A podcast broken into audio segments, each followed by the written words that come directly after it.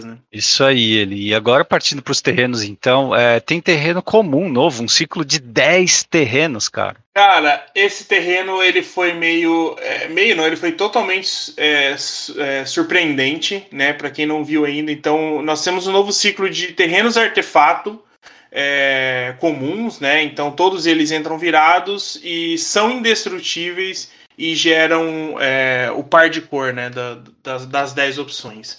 E assim, cara, ele é de uma, uma, uma possibilidade muito grande. Porque assim, é, primeiro porque ele é um terreno artefato. A gente sabe que Affinity no Pauper ainda é viável, né? Você tem os outros os outros seis e Metalcraft. E Metalcraft, né? Então é o único formato onde Affinity de verdade existe, né? É. É, então assim, eles obviamente ele já tem uma casa fácil, né? Mas assim, ele tem algumas é, particularidades, por quê? Primeiro que eles entram virados. Então, no Temur Affinity normal, por exemplo, comum, é, ele não, eu não vejo ele com espaço. Porque ele vai ser lento, e o deck preza por velocidade. Então você quer fazer Frogmite, Mid Enforcer e, e, logo poder ter um, uma quantidade relevante de artefatos para poder sacrificar Protog, por exemplo. É, então, assim, ter um deck, um terreno que entra virado atrapalha demais o que o deck quer fazer. Porém, duas versões de decks têm surgido, é, que é o Jeskai Affinity e o Grixis Affinity. Eles têm uma vertente é uma opção mais mid-range, né? Então você tem no Jeskai você tem várias cartas que compram cartas, né? Você tem o Honor of Mind, você tem aquelas criaturas com Metalcraft, é Trade Inspector que você quer gerar valor. Então esse é um tipo de terreno que ajuda muito esse tipo de deck porque você vai poder ter mais opção de mana, né? Então você vai.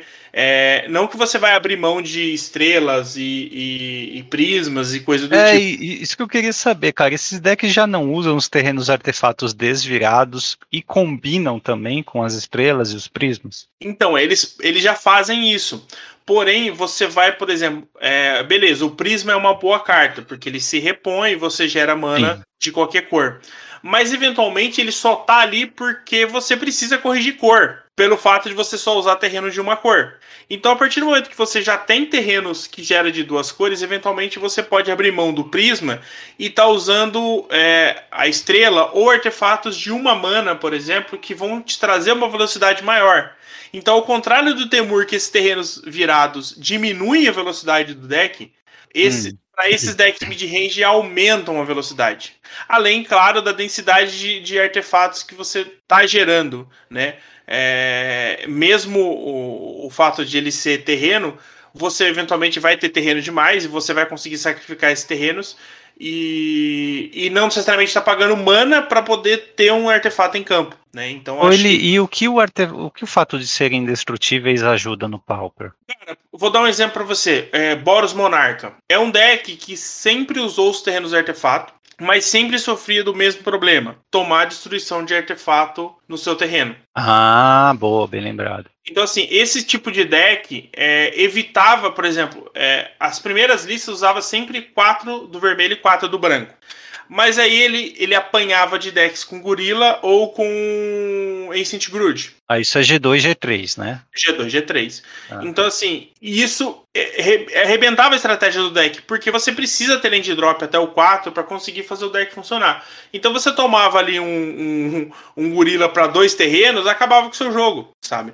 É, hum. Então, assim, o fato deles serem é, indestrutíveis é, muda muito a complexidade desses decks. Né? E, e, claro, sem pensar naquelas. É, tem algumas combinações é, mais improváveis, por exemplo, aquele Clean, clean, Cleansing Wildfire, aquela destruição de terreno de duas manas, que acho que Ah, sim, sim, sim. É, você dá no seu próprio terreno e compra carta. É, compra carta e rampa, né? Porque você busca um. Ele é indestrutível, é mesmo, olha é, só. Então, assim, é uma combinação é, que você consegue colocar uma carta que eventualmente poderia ser de side no, meu deck, no main deck, e você pega aquele, aquela partida que não faz diferença, você destruir o terreno do cara usando o seu próprio é, terreno e aí rampa. E, então, assim, é uma opção, não é a melhor. Ah, mas a, a, a, a, influência desses terrenos deve ser bem maior do que eu previa, então, caramba, Sim. que legal. Assim, é, é, mas assim, você não está falando que são staples que vão entrar arrebentando, mas são opções que podem mudar a forma como as pessoas é, é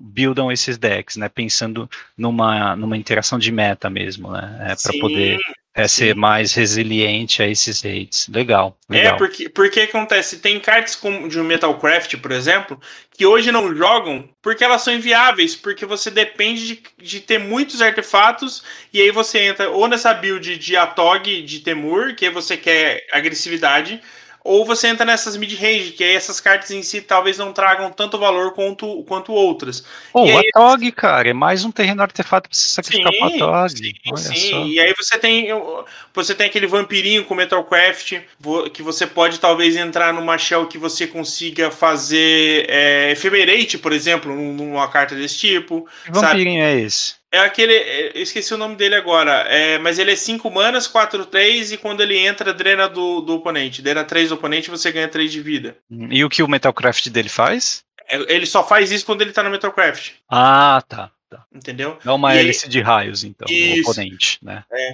Tá. E aí você tem, por exemplo, é, uma, uma mágica verde que ela dá ela, uma, uma verde dá mais 2 mais 2, se ela tiver no Metalcraft, ela dá mais 4 mais 4. Né? E ela não é utilizada mas por uma mana dar mais 4, mais 4 é, é bastante. Muito, é muita bastante, coisa. É. Então, tipo assim, esses terrenos podem viabilizar esse tipo de, de, de, carta, sabe? Então, assim, eles vão potencializar uma, uma, uma build que já existe no formato, mas eu acho que ele vai aumentar a diversidade de cores para esse para esse para essa shell, né? Então eu acho Cara, que... que legal. E assim, um, um parabéns para o Wizards porque ela lançou o ciclo com as 10 também. Não se segurou, isso é muito bom. Isso é muito bom. Isso é ótimo, na verdade. É.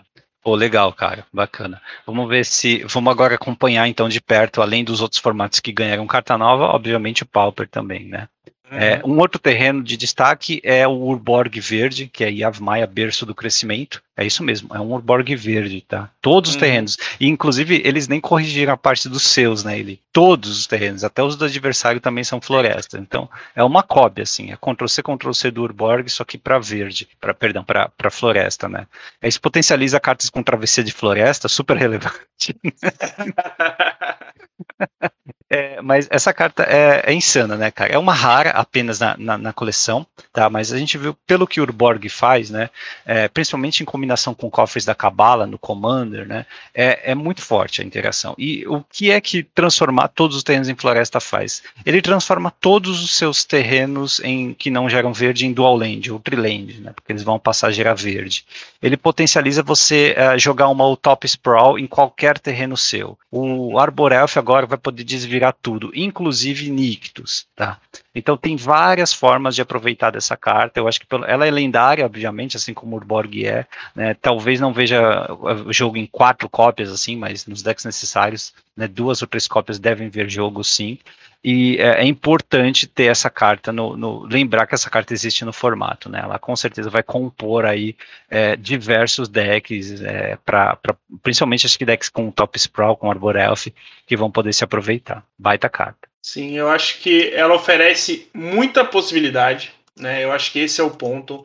É, eu acho que a gente vai ver muita, muita combinação. E, e, a gente sabe o quanto verde evoluiu, né, MP? Eu acho que os decks com verde mudaram aí é, a forma como eles se apresentam, né? Então acho que tem muito, tem muito potencial para isso ser relevante no Modern, sim. Eu acho que vai ajudar bastante. E sem contar Legacy, né? Eu acho que talvez o Legacy pode ser afetado por, por esse tipo de carta também. Talvez no primeiro momento ela não seja é, muito utilizada, mas acho que assim, o fato dela estar lá pode favorecer algumas algumas mecânicas, né? Tyrion Ranger ficou mais jogável agora, porque você vai poder voltar né? Até Nictus você vai vo poder voltar para sua mão. Né? Dá, tem como construir um cenário em que você ativa Nictus algumas vezes no mesmo turno. Por exemplo, você uhum. desvira o Nictus com o Arbor Elf, você volta o Nictus para a mão com a, a Ranger e baixa ainda no mesmo turno. Então são três ativações de Nictus no mesmo turno. Tá? Isso pode ser um pouquinho roubado. Pode, pode. É. Então acho que assim, é um, uns decks mono verde aí podem começar a ser relevantes MP. Ou, ou decks é, com splashes para outras cores, já que você não vai, não vai ter problemas com, com gerar verde, né? Exato. É, bom, é isso para terrenos por mim, cara. Quer passar pro branco? Bora. Tá bom. Qual a primeira carta branca que a gente selecionou, então? A primeira aqui é a Sentinela do Esper, né? É, a gente falando aí de, de afinidade, né? Então é uma criatura artefato do tipo humano soldado e custa uma branca, 1 barra 1, que diz que toda vez que um oponente conjurar a primeira mágica que não seja de criatura a cada turno, você compra uma carta a menos que aquele jogador pague X, sendo X o poder da sentinela de Esper. É, tem várias coisas acontecendo aí, né? É uma criatura artefato, é um humano, tá? É, custa uma mana e põe um imposto legal aí no, nos seus oponentes. É, é, acho que em Commander isso aí tem uma casa, assim, apesar de que comprar carta não é tão forte quanto, por exemplo, o que a Talia faz, né? Que é obrigar a pagar mais um, não importa né, o, o, que seja, você tem que pagar mais um, né, não tem opção de me dar tesouro, de me dar carta, mas é, né, tem, tem um potencial aí para ver, quem sabe, um White Winnie, é, para ver jogo até de, de sideboard contra decks de controle no, no Modern mesmo, né, é uma baita carta, assim, para brigar por vantagem de carta. É uma rara, né, que com aplicação bem fringe, assim, fora de Commander, né, bem específica em alguns decks, mas ela é boa, é uma ótima carta para se abrir. Sim. Eu acho que, é, que ela é interessante, ela, ela, ela possibilita é, várias formas de, de jogo aí, eu acho que, que é interessante, é um, é, um, é um efeito interessante, né? Eu acho que esse esse é o ponto aí. E o fato de ser artefato, eu acho que pode ser relevante no futuro próximo. Conforme esse bicho cresce de poder também, a coisa vai ficando idiota, né? O oponente não consegue gastar nada sem te dar uh, cartas no, no, lugar. Isso é muito interessante. Tem o. Não temos em português, mas deve ser Santificador em VEC, que é mais um humano e dessa vez também é clérigo. Ele também é raro, né? É duas manos brancas, dois, dois, produção contra o preto e o vermelho. Tá. Uh, então, tá, já é alguma coisa contra esses decks pretos e vermelhos. Um blocker infinito ou um atacante infinito. Quando entra em jogo, exila todas as cartas pretas e vermelhas de todos os cemitérios.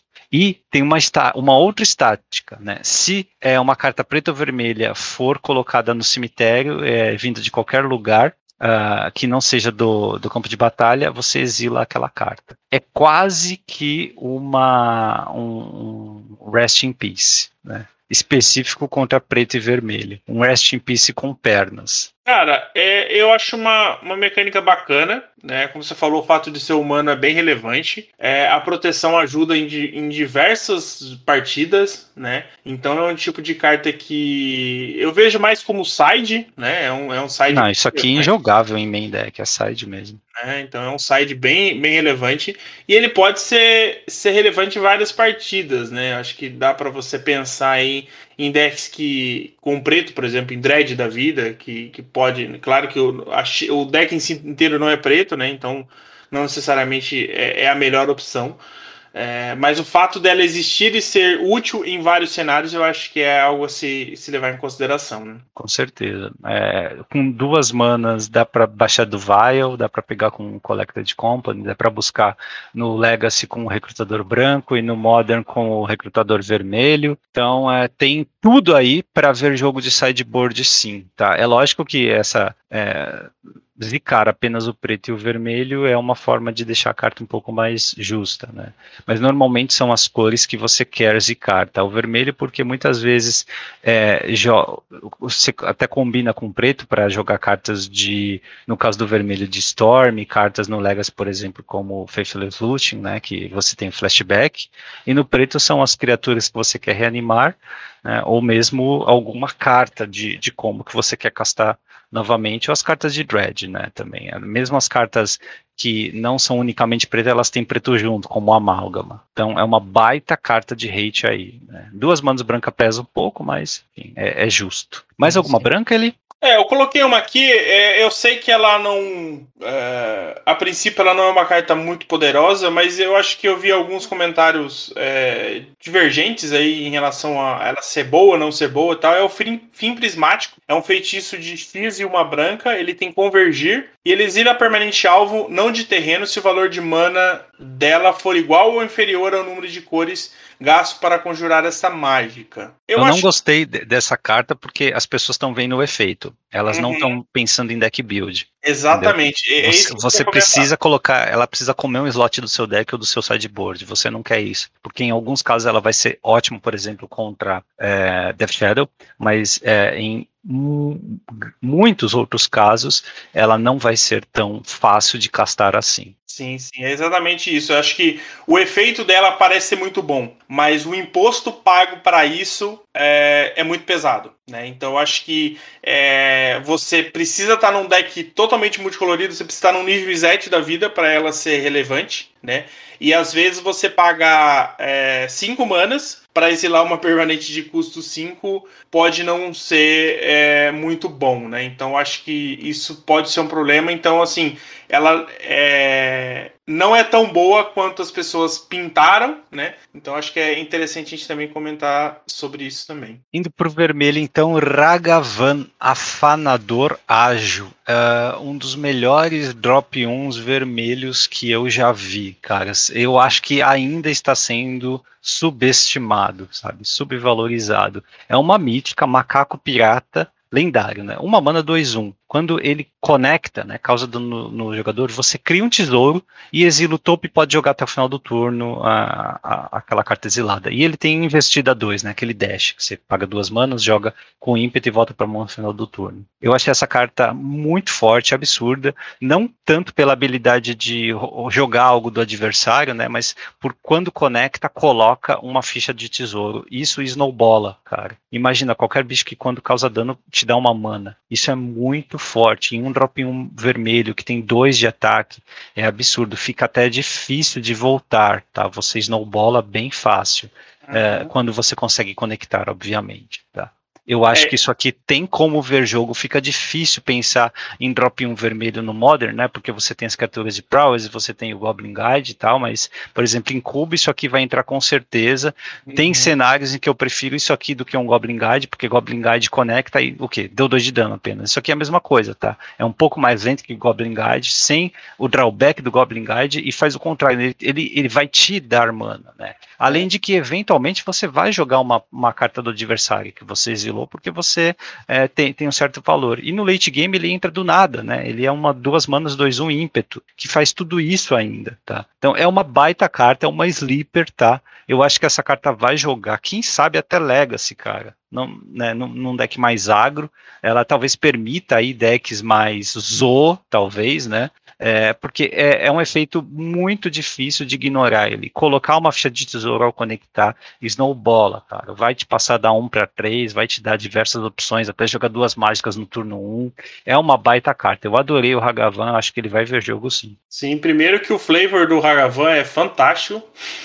O fato de ser um macaco com investida, né? Eu achei fantástico. A questão de, de, de ter o tesouro e tal, eu achei isso muito bom. E eu vi um comentário que saiu no, no Twitter, é, eu não lembro o nome da pessoa, sei que é uma pessoa conhecida, é, que diz que o Hagavan é possivelmente o melhor drop 1 que o Magic já viu. A melhor criatura de drop 1 que o Magic já viu. É, eu, acho... É, eu, eu, eu, acho difícil esse, esses statements, assim, uhum. porque varia bastante, assim, se pensar em drop 1 vermelho, eu, é, no cubo, você vai colocar os melhores drop 1 vermelhos, sim, né? Então sim. tem o bicho que põe ficha de dragão, quando você tem esses terrenos, você tem Goblin Guide, você tem o Lavamante Implacável, né? Tem, e essas cartas, elas são diferentes em diferentes situações, né? Mas em termos, assim, de... É, da, da, proposta do, de um deck agro, daquilo que você quer fazer, né, e das possibilidades que isso abre, assim, do, do, do ceiling, né, do, do, do, do teto dessa carta e do piso dela, o Hagavan é impressionante ali, assim, e é muito raro a gente falar de drop 1 impressionante. Isso é muito raro, porque o espaço é muito pequeno, o espaço de design, o espaço para Power Level em drop 1 é muito pequeno, né? Então é, vai demorar muito para a gente falar assim, para a gente ter uma carta assim, um drop 1 vermelho é, é, tão forte novamente, né? E esse cara, eu acho que ele vai ver jogo sim, cara. As pessoas não percebem até elas começarem a conectar com, com esse macaquinho. Quando ele começar a conectar, começar a colocar aquela ficha de tesouro e eventualmente tirar valor das cartas do topo, elas vão ver como essa carta é absurda de forte. Sim, é, eu acho que. É, eu concordo, eu acho que falar que ele é mais forte, eu acho que é, é meio não é amplo o suficiente para o que o, o Magic oferece, né? Mas eu acho que realmente ela é uma carta assim que é, pode afetar bastante o, esse tipo de deck. É, tô tentando lembrar que o nome da carta é a Karizev, né? Que é a carta original que. Vem o, o Hagavan, né? Eu tenho o Sistema lendário do Hagavan. É. Tem o Hagavan, eu tava tentando lembrar aqui. E, então, assim, é, é, eu acho que ela é. O fato de a gente estar tá discutindo isso já mostra o quão relevante é o Hagavan pro, pro, pro Magic em si. Né? Então, eu fico um pouco triste que não tem uma casa óbvia para ele por enquanto. Porque Sim. deck que usa bicho vermelho rápido, por exemplo, deck de Prowess, ele não vai, né? Porque ele não tem destreza, ele não tem ímpeto também.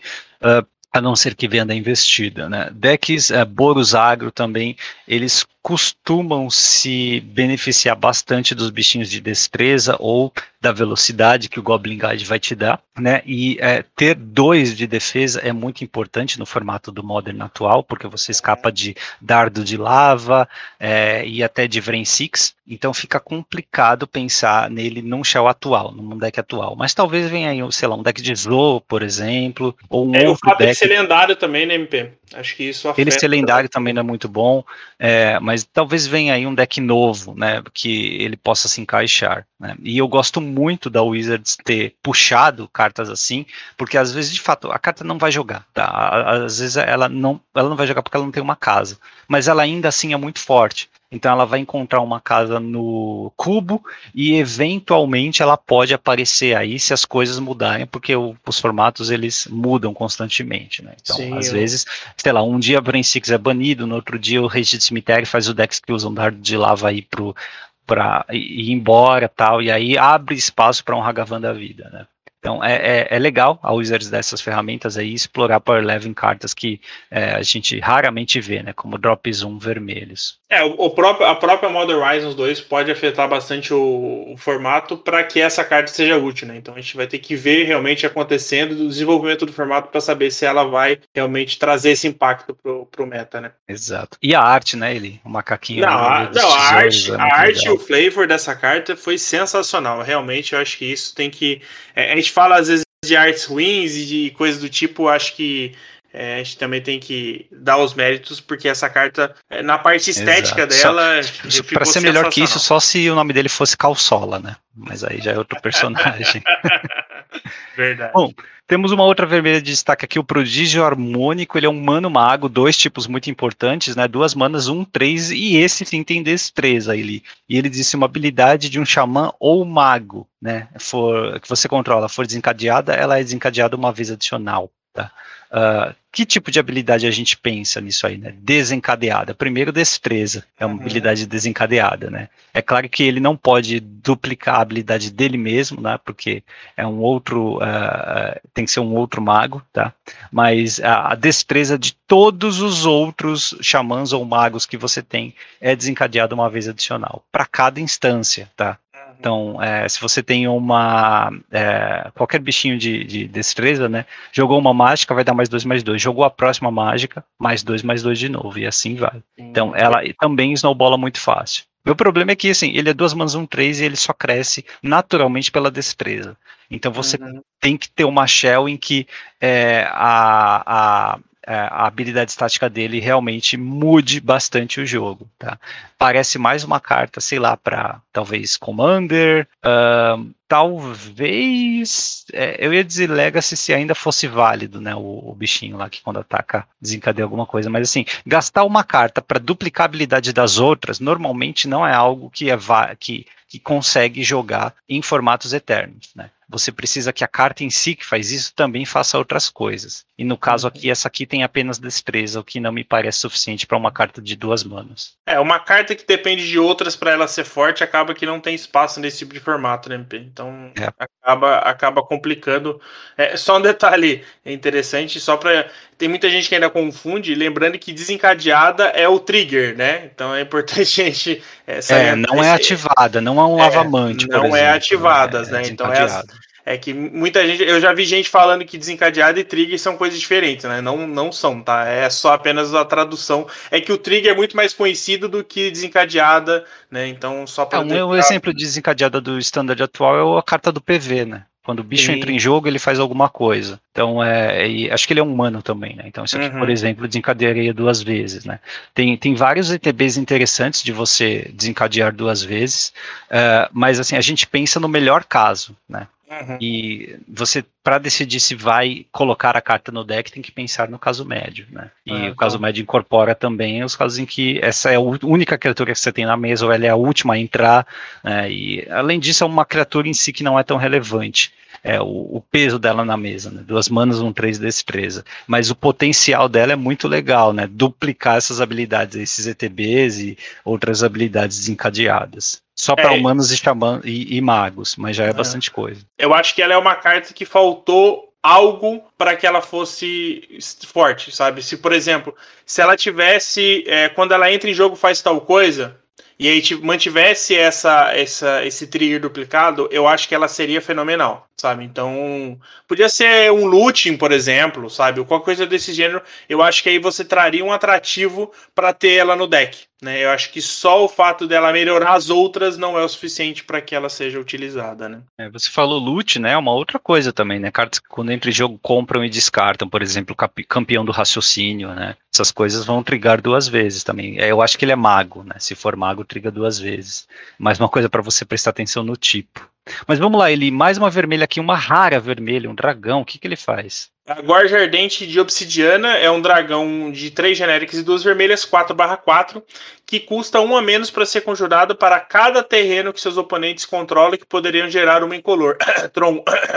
É, ele tem voar, e quando ele entrar no campo de batalha, destrua o terreno alvo não básico que um oponente controla. É o famoso dragão Hate-Tron aí. Mas como é que ele pode ser Hate-Tron se é, quando você tiver mana para baixar ele, o cara já tem o Tron completo?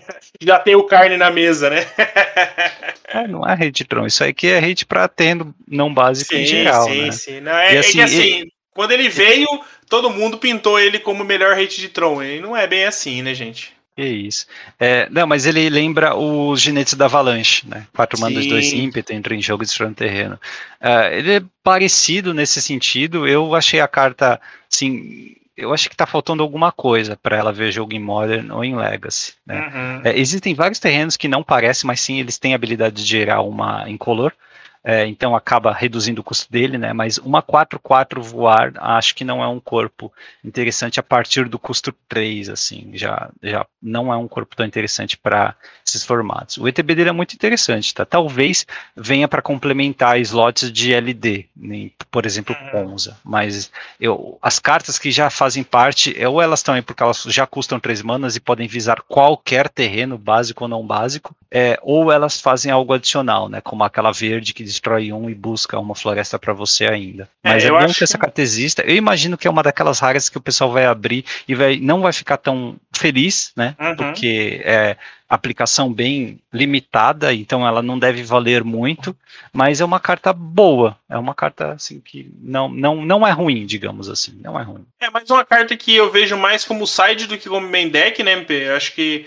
ela é boa em cenários específicos, né? Mas side pra quê, cara? Contra, é, sei lá, Eldatron, quando você até pode destruir um, um, templo do oponente, sei lá, mas ele já vai Na ter play... utilizado muito aquele terreno quando você puder baixar isso aqui. Na play você pode fazer isso no turno 3 e destruir o segundo terreno dele antes que ele faça o terceiro, né? Então assim, eu acho que assim, ele tem aplicações específicas que em alguns momentos ele pode ser bom, mas como você disse, talvez tenha coisas melhores para fazer. Então ele é mais uma carta que tem um potencial interessante e que pode ser útil e é, é o que você falou ela pode. É, é, bom saber que ela existe, né? Eu acho que é, esse é, o, é o meu problema é, é consistência, assim. Contra um Eldertron da vida, você até que consistentemente consegue garantir. Se você tiver na, no, no draw, né? Turno 2, é, segundo turno, não, segundo não, terceiro turno, né? Quando o oponente tiver dois terrenos, você baixa com custo 3, sim. É, mas sei lá, é, tem um efeito interessante com, ele, com esse cara que é blinkar. Blinkar esse cara pode ser muito bom. É, uh, porque se o oponente tiver múltiplos terrenos não básicos, você destrói, mas parece que está faltando alguma coisa para essa carta. Sim, Vamos sim. Ver. Eu acho que é, é interessante que ela exista, mas é, ainda falta um pouco para ela ser, ser relevante. Beleza, indo para o preto, então, a gente tem uma carta de reanimar que dá todo o sentido para o Entomb do Modern, que saiu na semana passada, que é persistir. E persistir faz exatamente o que a habilidade faz em ele né, uma rara, um feitiço raro de duas manas preto, né, ele devolve um card não lendário seu cemitério para o jogo com um marcador menos um, menos um. Tá? Ah, então sim, o Modern meio que ganhou ali um reviver cadáver né, basicamente. Ele tem um entombe de duas manas e o reviver cadáver de duas, tá? Não é para lendária, mas tem diversas criaturas não lendárias que você quer reanimar, tá? Tem o Vorme 1515, que quando, entra, quando morre deixa as três fichas 5-5, né, tem é, é, o, o, Ashen, o Rider, que exila permanente quando entra e quando sai, uh, tem é, bichos grandes com ímpeto, também, que você pode querer baixar, né? Então, é, a carta acaba sendo interessante se tiver um arquétipo de Reanimator no Modern, com certeza vai quatro cópias dessa carta, tá? Uhum. Muito difícil imaginar que não vá. A, a, detalhe é que isso aqui revive apenas do seu cemitério, tá? Então você vai ter que se dedicar a colocar uma carta não lendária, né, uma criatura não lendária uh, no, no teu cemitério, mas a carta é boa. Sim, eu, eu gosto, eu acho que, que é um é, um arque, é uma build que, que precisa aparecer mais no, no Modern, eu acho que estão forçando isso um pouquinho, né? Tem várias opções aí que, que chegaram para que ela fosse interessante, então acho que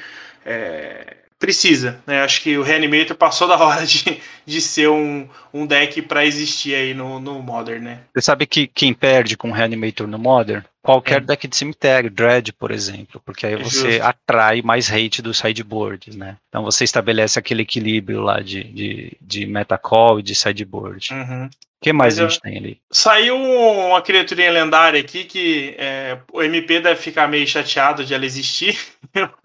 Mas é o, o Torosh, ou Torak, ou várias pronúncias aí, que é um, que é um nome meio complicado de falar. Chantre Medonho é uma criatura lendária do tipo humano clérigo. O custo, custo é uma genérica e uma preta, 2 barra 1. Ele tem reforçar por duas pretas. Ele tem proteção contra o branco. É, toda vez que um oponente descartar um carta, uma carta, você põe um marcador nele.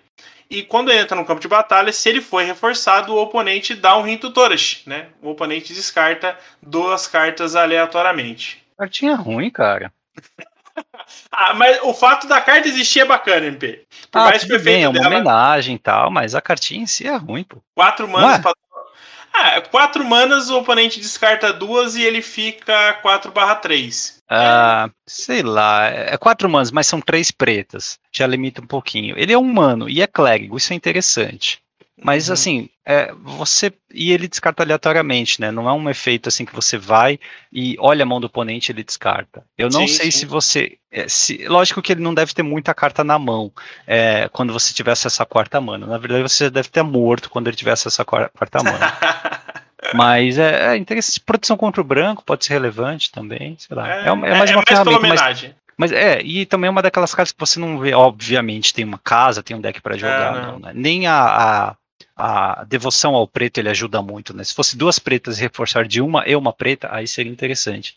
Mas é, mas a, a, carta é boazinha. E você sabe o que é um chantre? Não. Eu também não, porque eu não frequento igreja, igreja, mas é um eclesiástico encarregado da direção dos coros nas igrejas e capelas. Então aí um salve aí para todos os chantres que o, ouvem o Hack dos Cast aí. É... Eu não, não sabia disso, graças ao. Google aqui, né? Os ouvintes também estão sabendo. Chantre medonho. Então ele é um cara que é encarregado desses coros é, nas capelas de Urborg, pelo jeito, né? E ele é medonho também. É, faz sentido com a carta que chama Rinto Torash, né? É, que é um hino, né? É um canto uhum. do, do Torat, né? Legal, legal. Tem uma carta para Pauper aqui, ele? O Diabrete da Cozinha. É uma criatura de Diabrete, três genéricas e uma preta, 2 barra 2 com voar e ímpeto. Mas aí entra a cereja do bolo que ele tem loucura por uma preta. Então quer tá dizer, bom? Isso é ótimo. Isso é ótimo porque assim, por mais que é, os decks de, de loucura no Pauper não sejam é, muito fortes, talvez tier 3 da vida, é, essa carta muda um pouquinho esses decks? Porque você tem cartas como Faithless Looting, você tem várias cartas que descartam é, por, por pouco custo, um ou dois, né, pro, pro formato. E aí você tem uma criaturinha que por uma mana é um 2-2 ímpeto, sabe? Então você consegue engatar um dano significativo com essa carta por um, por um custo baixo. Né? Então, loucura sempre foi uma, uma mecânica que é, ela aparece de vez em quando, principalmente quando você tem edições que, que fornecem esse é, opções, né, para ela. É, então você tem agora uma criaturinha, um corpo assim, é, ok. É, ela, ela na loucura me parece bem forte mesmo, assim, ela me parece é, bem forte não, mas ela me parece do tamanho correto para o Pauper. Uma 2-2 voar ímpeto, na loucura, né? Baixando por uma mana. O custo dela de 4 é um pouquinho pesado. Não, mas se você tiver um deck dedicado a isso, a carta te faz jogar sim, pô. Sim, sim. Eu acho que assim, fora da loucura, a carta é horrível. É, mas é, tendo, você conseguindo ativar ela pela loucura, eu acho que você tem uma carta bacana. Né? Não, é um, não é um payoff assim de loucura, mas é uma ferramenta interessante que você consegue gastar bastante dano, principalmente porque ela tem o, o ímpeto, né? Então ela, ela vai entrar rápido aí, ela vai entrar batendo, né? E, e tem evasão, né? 2-2 voar é, relativo, é relativamente importante. Uma outra carta aqui que chegou, é comum também, mas não vai fazer nada no Pauper, é, é fragmentos ósseos, que é uma evolução de estacas ósseas, né? Porque é um feitiço preto de uma mana que você tem que sacrificar uma criatura ou descartar uma carta como custo adicional, tá? E você destrói a criatura ou planinalta alvo. É, uh, o ah, fato de, de, descartar uma carta faz ela potencialmente muito melhor do que, do que estacas Exato, ósseas. Exato, né, porque estacas ósseas não tem essa opção, né? Você precisa sacrificar um bicho. Então, olha só, né? Uma mana você descarta uma coisa com loucura 0 ou loucura 1 um, e ainda destrói criatura ou planinalta alvo. Tudo bem que é velocidade de feitiço, mas tem potencial sim, cara, né? É, a carta acaba sendo um enabler para cartas de loucura ou até para você descartar uma carta que você quer reanimar depois e é, ele ainda te dá o benefício de destruir. Provavelmente você vai destruir uma criatura com isso, né? Mas tem a opção de uhum. destruir Planinalta também. Bem forte essa carta, eu gostei dela. É uma carta que pode ser útil no pop. A gente acabou de mostrar uma carta com loucura, né? Então você com duas manas você destrói um bicho e coloca um 2-2 com, com ímpeto em campo. E eu acho acho que é uma carta muito boa pro limitado também, né? É, o limitado de, de, de Modern Rises 2 ela vai ser fundamental, eu acho. Exato. É, bom, vamos passar pro verde então. O verde tem um combo, um novo combo infinito, tá? É, ele tem, o GW tem um combo infinito de bichinhos também, né? Mas já, já tinha no Modern. Agora com o Ivy Denizen, que é um bichinho verde que coloca marcador mais um, mais um toda vez que um bicho entra em jogo. É, você tem o Carvalho Serelepe, cara. Fazia tempo que eu não ouvia essa palavra. Serelepe. Serelepe elevado, né? Isso. É, esse Carvalho é uma incomum, né? Um ente 3 manos, um 2, tem evoluir, e toda vez que um ou mais marcadores mais um mais um são colocados nele, você coloca uma ficha de esquilo, tá? Então ele, ele custa 3 e o Denizen custa 4. Então você tem como colocar fichas infinitas, tá? Não é ímpeto para as fichas, nem nada, tá? Mas, enfim, você faz fichas infinitas, a partir daí faz alguma coisa. Eu acho que não é, isso aí não é tão relevante, porque já tem combos mais rápidos no Modern, uhum. né? É, eu acho que verde foi a cor que mais ganhou nessa coleção, tem diversas cartas para comentar aqui. Vamos começar pelas cartas comuns, então. Ele, é, se tem aí novidade do Pauper para falar. É, eu vou falar só das cartas Pauper, porque já tem destaques o suficiente aqui para poder é, falar. E assim, tem cartas é, com, com possibilidade até de banimento, como algumas pessoas é, têm visto, né?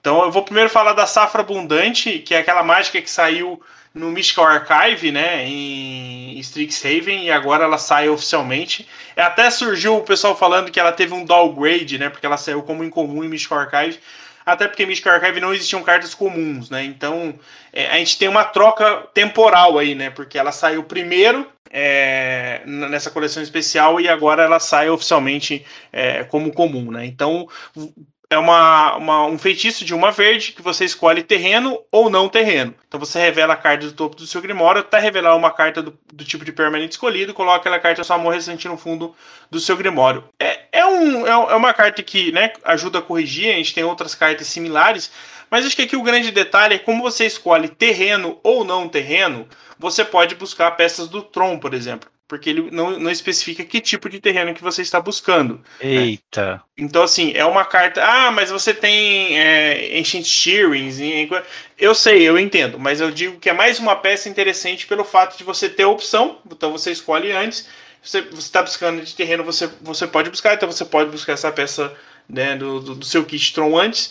é, escolhendo antes, né? E não terreno quando você já tem tudo que você precisa, né? Então acho que é, é, é relevante o suficiente para a gente dizer que ela pode ser utilizada assim no formato. Ela só vale pela opção mesmo, porque é, se é, é para pegar a carta do topo, é, se você não tivesse com essa carta no deck, você já teria comprado a carta do topo. Sim. Então vale pela opção mesmo. O que é que você está uhum. precisando no momento? Um terreno ou um não terreno? E aí vai. exatamente. Pô, né? que mais ali? Nós temos o Vingador de Jade, é uma criatura do tipo Sapo Samurai se tem, um, tem, um, tem uns bichos ninja também, agora a gente tem um sapo samurai. É, ele é 2-2, uma genérica e uma verde, e ele tem Bushido 2. É incrível como o Modern Horizons trouxe todos os tipos de habilidades relevantes que o Magic já existiu, tudo é numa mesmo. coleção só. E para quem não lembra, o Bushido é do, do set de Kamigawa, né? E diz que toda, toda vez que a criatura for bloqueada ou bloqueia, ela recebe é, o equivalente, né? Bushido 2, ela ganha mais 2, mais 2. Então a gente tem um bicho que se atacar e for bloqueado, ele vai ficar 4-4 por duas manas. Isso é uma carta que pode Destaque, ser relevante. Um bicho duas manas, dois, dois, é só não bloquear, pô. É, então, mas aí você põe um rancor nela e aí como é que faz? Né? Você vai ter um bicho hum. 4-2, se você bloquear, você perde seu bicho, senão você toma dois, né? Então, assim, eu acho que ela é boa sim. É, é claro que ele é teoricamente um bicho vanilla, né? Mas assim, eu, eu, eu vejo sim ela como uma, uma opção você tem alguns problemas de slot ali, o que, que você vai tirar para colocar ela, mas eu acho que ela, é, que ela é boa sim. Eu acho que a gente não tem nenhuma. Não tinha até então um bicho verde com buchido que pudesse ser relevante. Então. Upper budget, talvez? é, assim, ela, ela entraria em alguma versão de Stomp, por exemplo. Tudo bem que a curva 2. Já, já sofre tanto, já, já não tem os slots fechadinhos ali. É, então, mas eu acho que assim, é, um, é uma opção, sabe? Eu acho que. É, o que, que eu vou tirar? Beleza, é um, é, um, é um ponto a se considerar. Mas o fato dela existir pode é, ser relevante sim pro, pro, pro deck, eu acho. É, se você tiver no meta com muito, é, muita interação com criatura, né, muita, muita criatura no meta, pouca mágica, pode ser interessante sim, porque ela é bem resiliente. Exatamente. sei lá, eu, eu, acho, eu achei carta boa para limitado, interessante para limitado. Mas falando na diversidade de mecânicas aí de Modern Horizons 2, temos Tempestade Serelep, Uh, uma e uma verde feitiço comum ele. Você cria uma de esquilo 1 barra 1. Ah, peraí, tem um flavor text aqui, o que, que, é? A rajada. É, é uma, é uma habilidade que faz pouca diferença. Mais uma vez a gente tem uma porta com rajada no Pauper que cria fichas. Para quem não lembra, é a, a Empty the Warrens. Empty the Warrens, ela é banida no formato, né? É, então a comparação é, é mais do que plausível. É, assim, vamos lá.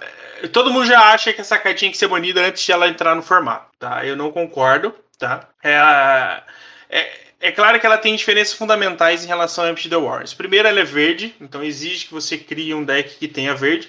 Ah, é claro, eu tenho Manamorfose, eu tenho Pétala de Lotus, eu tenho uma infinidade de coisas que consegue gerar verde.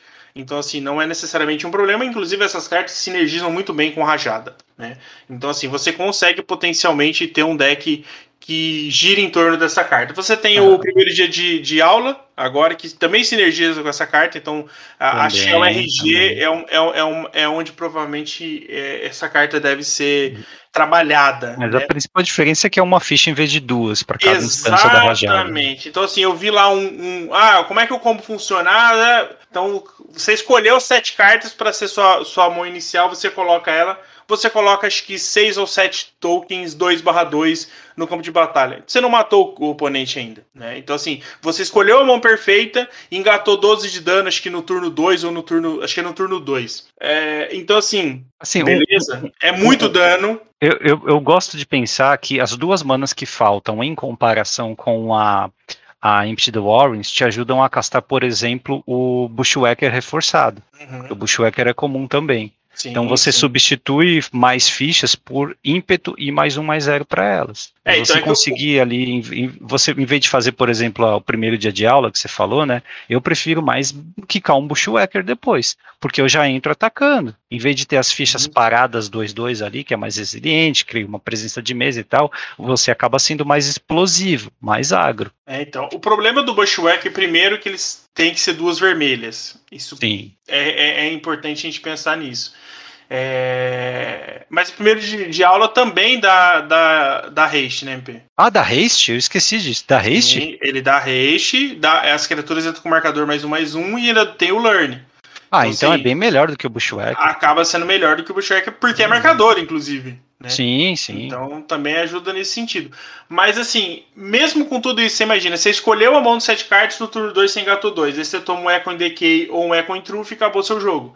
Né? Então, não, tá, assim, assim, você apresentou o argumento de que, é, tudo bem, ela não vai ser banida, mas ela é forte o suficiente para criar um deck ao redor dela ou entrar em um deck existente? Isso é, isso, isso é sem dúvida. Isso ah, é sem dúvida. Ah, olha só. Isso, isso eu não tenho dúvidas de que é o próximo combo que a gente vai ter no formato. Isso ou ele, tenho... e onde que a gente consegue ficha de esquilo, então? Porque vai ter que ter muita, hein? Vai ter que ter muita. Vai ter, vai ter, ter todo mundo usando, usando dadinho, porque não, não porque eh, eu nem sei em quantos, em quantos é, edições saiu token de, de esquilo. Isso é uma boa pergunta agora. É uma das primeiras tokens é, é de esquilo também, antigona, mas esse é muito caro. É, depois. A eu Modern acho que... Zoom tem, tem token de esquilo. É certeza que algum Unset tem também, tá? O Unset mais recente, né? Porque eles fizeram é, esquilos em Unset recente. É, tem, tem, vários agora... tokens daqueles dupla face de Modern Horizons. E nesse Modern Horizons agora vai ter também, então tem que pescar várias. É, várias Ascensioned tem ficha de esquilo com aquele Bibble. Ah, olha aí. Tá vendo? É isso aí. Mas a, a, carta é bem forte, é legal o Wizards trazer carta de Storm, a mecânica mais quebrada, né? Que deu origem ao nome Storm Scale, mas é, mostra que eles são confiantes neles mesmos o suficiente para trazer a mecânica mais proibida que tem, é, para mostrar que eles sabem fazer ela de forma equilibrada. Né? No Modern especificamente, isso aqui tem algum potencial também, porque você tem acesso a rituais incomuns, né, e até raros, se, se precisar, tem, tem acesso a incomuns também que é, acabam gerando Storm. Uh, então, se tiver algum combo no, no Modern, né, pode ser que isso aqui faça parte. Tá?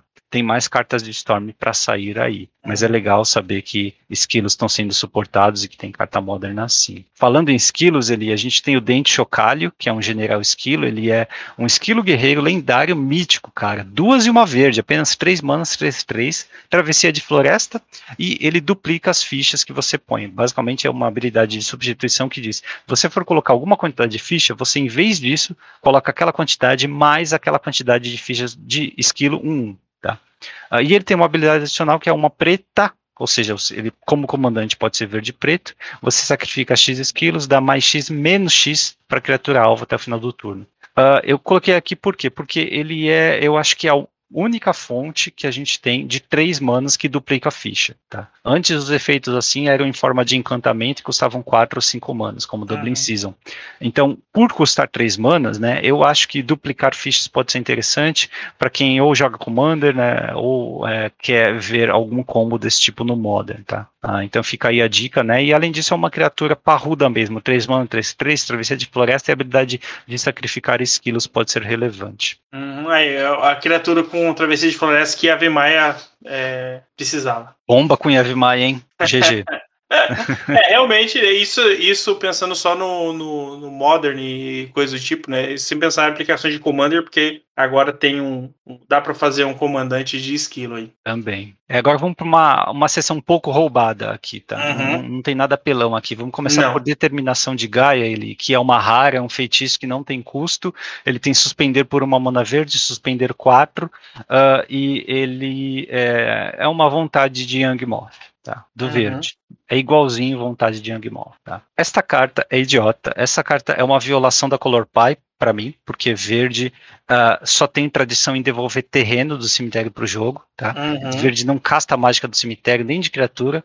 Verde no máximo devolve criatura ou qualquer carta do cemitério para a mão. Isso ele tem uma tradição mesmo, tá? Mas até a encarnação verde, lá, o elementar encarnação que é a, a gênese, né? Ela é quando está no cemitério, ela devolve criatura do seu cemitério para sua mão. Então, tipo, é uma coisa muito verde isso, mas não tem nada a ver com jogar tipo instantes e feitiços, né? Como a determinação de deixa, tá?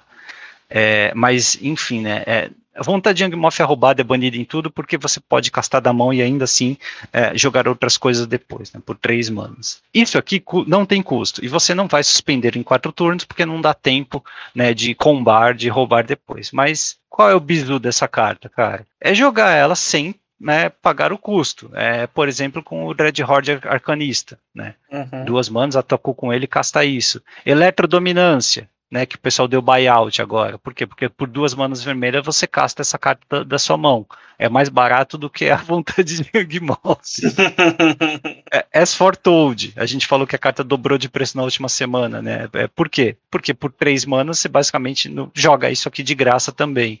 E o Finale Vermelho, se isso aqui tiver no seu cemitério, com o Finale Vermelho você também casta isso aqui fácil, fácil, tá? Uh, então são formas aí de roubar, né? É lógico, mesmo sendo verde, tá? Se você colocar, encher teu cemitério de uh, uh, rituais, de artefatos de zero mana, né, de cartas redundantes que se repõem, né, você tem como abusar disso aqui em um deck de Storm ou, enfim, em outros combos aí que envolvem cemitério. Então a carta é roubada, é forte, não sei se vai ver jogo, porque ela depende de você conseguir castar de forma roubada, tá? Mas é, eu não gosto de carta assim, porque ou ela não joga nada, ou ela vai quebrar algum formato, vai quebrar uhum. algum deck, vai ser roubada, além de ser uma violação da Color Pie, no meu ver, tá? Então, não gostei. É, realmente ela é forte, você já descreveu tudo que é possível fazer com ela, né? Sem contar o, os efeitos que ela pode trazer aí pro, pro, pro, pro verde, né? Pelo fato de né, quebrar essa Color Pie, a gente já sabe o quanto verde tem sido é, sobrecarregado com cartas fortes, né? Então acho que é, eu torço para que ela não quebre, né? Porque acho que nenhum formato construído está precisando disso. Mas é, me preocupa cartas desse tipo continuarem existindo. Eu acho que poderia se ter um pouco mais de respeito em, em relação a isso. Mas enfim, né? Vamos, vamos torcer para que, que ela seja uma opção viável e não quebre nada aí. Para ser justo, por enquanto eu não vi nenhum Rogak. Mas é aquilo, não tá tão superficial assim, né? Uhum. Tá mais difícil de quebrar as cartas, mas essa aqui é uma daquelas cartas que, se quebrar, vai ser um efeito similar a Rogak. Tá? Uhum. É, vamos pro Hierarca Ignóbio, que é um Hierarca nobre, basicamente. Ele também é raro. É um Goblin Xamã dessa vez, tá? Ou seja, dois tipos mais ou menos, né? Goblin até que tem, mas ele é verde, uma mana verde 01. E ele tepa para adicionar as cores de Undi, tá? Ou verde, ou vermelha, ou preta. É uma baita carta. Nesse ponto, ele já não dá para lançar um Hierarca que adiciona de qualquer cor, não. Tipo uma Birds que você troca voar por exaltado. Mas acho que é mais né? legal, né? é, é, mais legal ser, de, ser da, da combinação, né? Mas esse cara de Jund, ele sim vai jogar, é uma carta importantíssima. É, ele deve substituir o Hierarca em alguns decks. Não sei se vai criar decks novos ao redor dele, mas é muito importante que essa carta exista, né? Normalmente é, o pessoal compara com Birds ou com lá no ar. A questão é que, por exemplo, em decks de Infect, esse cara aqui ele pumpa os outros, né? É, e no fim das contas ele mesmo pode ser alvo das suas mágicas de pump para você matar o oponente assim. E múltiplos dele também funcionam muito bem por causa do exaltado, né? É. E as cores que ele adiciona são cores de Jund. Eu acho que o Jund não tem utilidade para um Manador que é assim, que é jogar todos no primeiro turno, ou um terreno virado, talvez um mainland, né? Mas se quiser uma Liliana no turno 2 ou algo assim, né? Uma, é, um comando de Colagan turno 2 é uma opção bem válida aqui, afinal ele tá bem fechadinho aqui nas cores de Jund, tá? Uhum. Baita carta, baita carta, tem que ter o 7, não adianta. Com certeza, eu acho que é, é, é, é, da mesma forma que o, que o par dele, o Heraka Nobre, eu acho que se você joga Modern, se você tem, tem, tem qualquer coisa verde, você vai, vai precisar dele, não tem jeito. Aí. E o que faz a sacerdote de Titânia do Modern? Descelando o Santuário é a criatura encantamento Dríade, uma genérica e uma verde, 0/2, que você vira e adiciona X manas de uma cor, sendo X o número de encantamentos que você controla. É mais uma rara que o pessoal vai ter que ter o set, porque se uhum. encantamento jogar, ela vai jogar bastante. Você escolhe a cor, isso é muito bom. Ela em si é um encantamento, no mínimo gera uma mana, mas tem potencial aí para gerar bastante, né? Com o Kiron Ranger e com diversos outros encantamentos no seu deck. É, então é uma dessas cartas ali que é, o que, que você faz em um deck de encantamento quando você tem presença da encantadora, né? Você vai conectar um encantamento no outro, vai castar encantamento, compra carta, casta, compra carta e tal. E essa é a criatura que vai é, potencializar esses turnos é, de snowbolados, né? Porque ela vai te dar a mana que você precisa para castar tudo que você está comprando e aí crescer a uma mesa ou até combar e vencer a partida em um único turno. É uma baita carta. É, então, acho que o fato de gerar de é, X mana de uma cor já é meio que tradição, né? Essas cartas que geram X tem essa, essa restrição, né?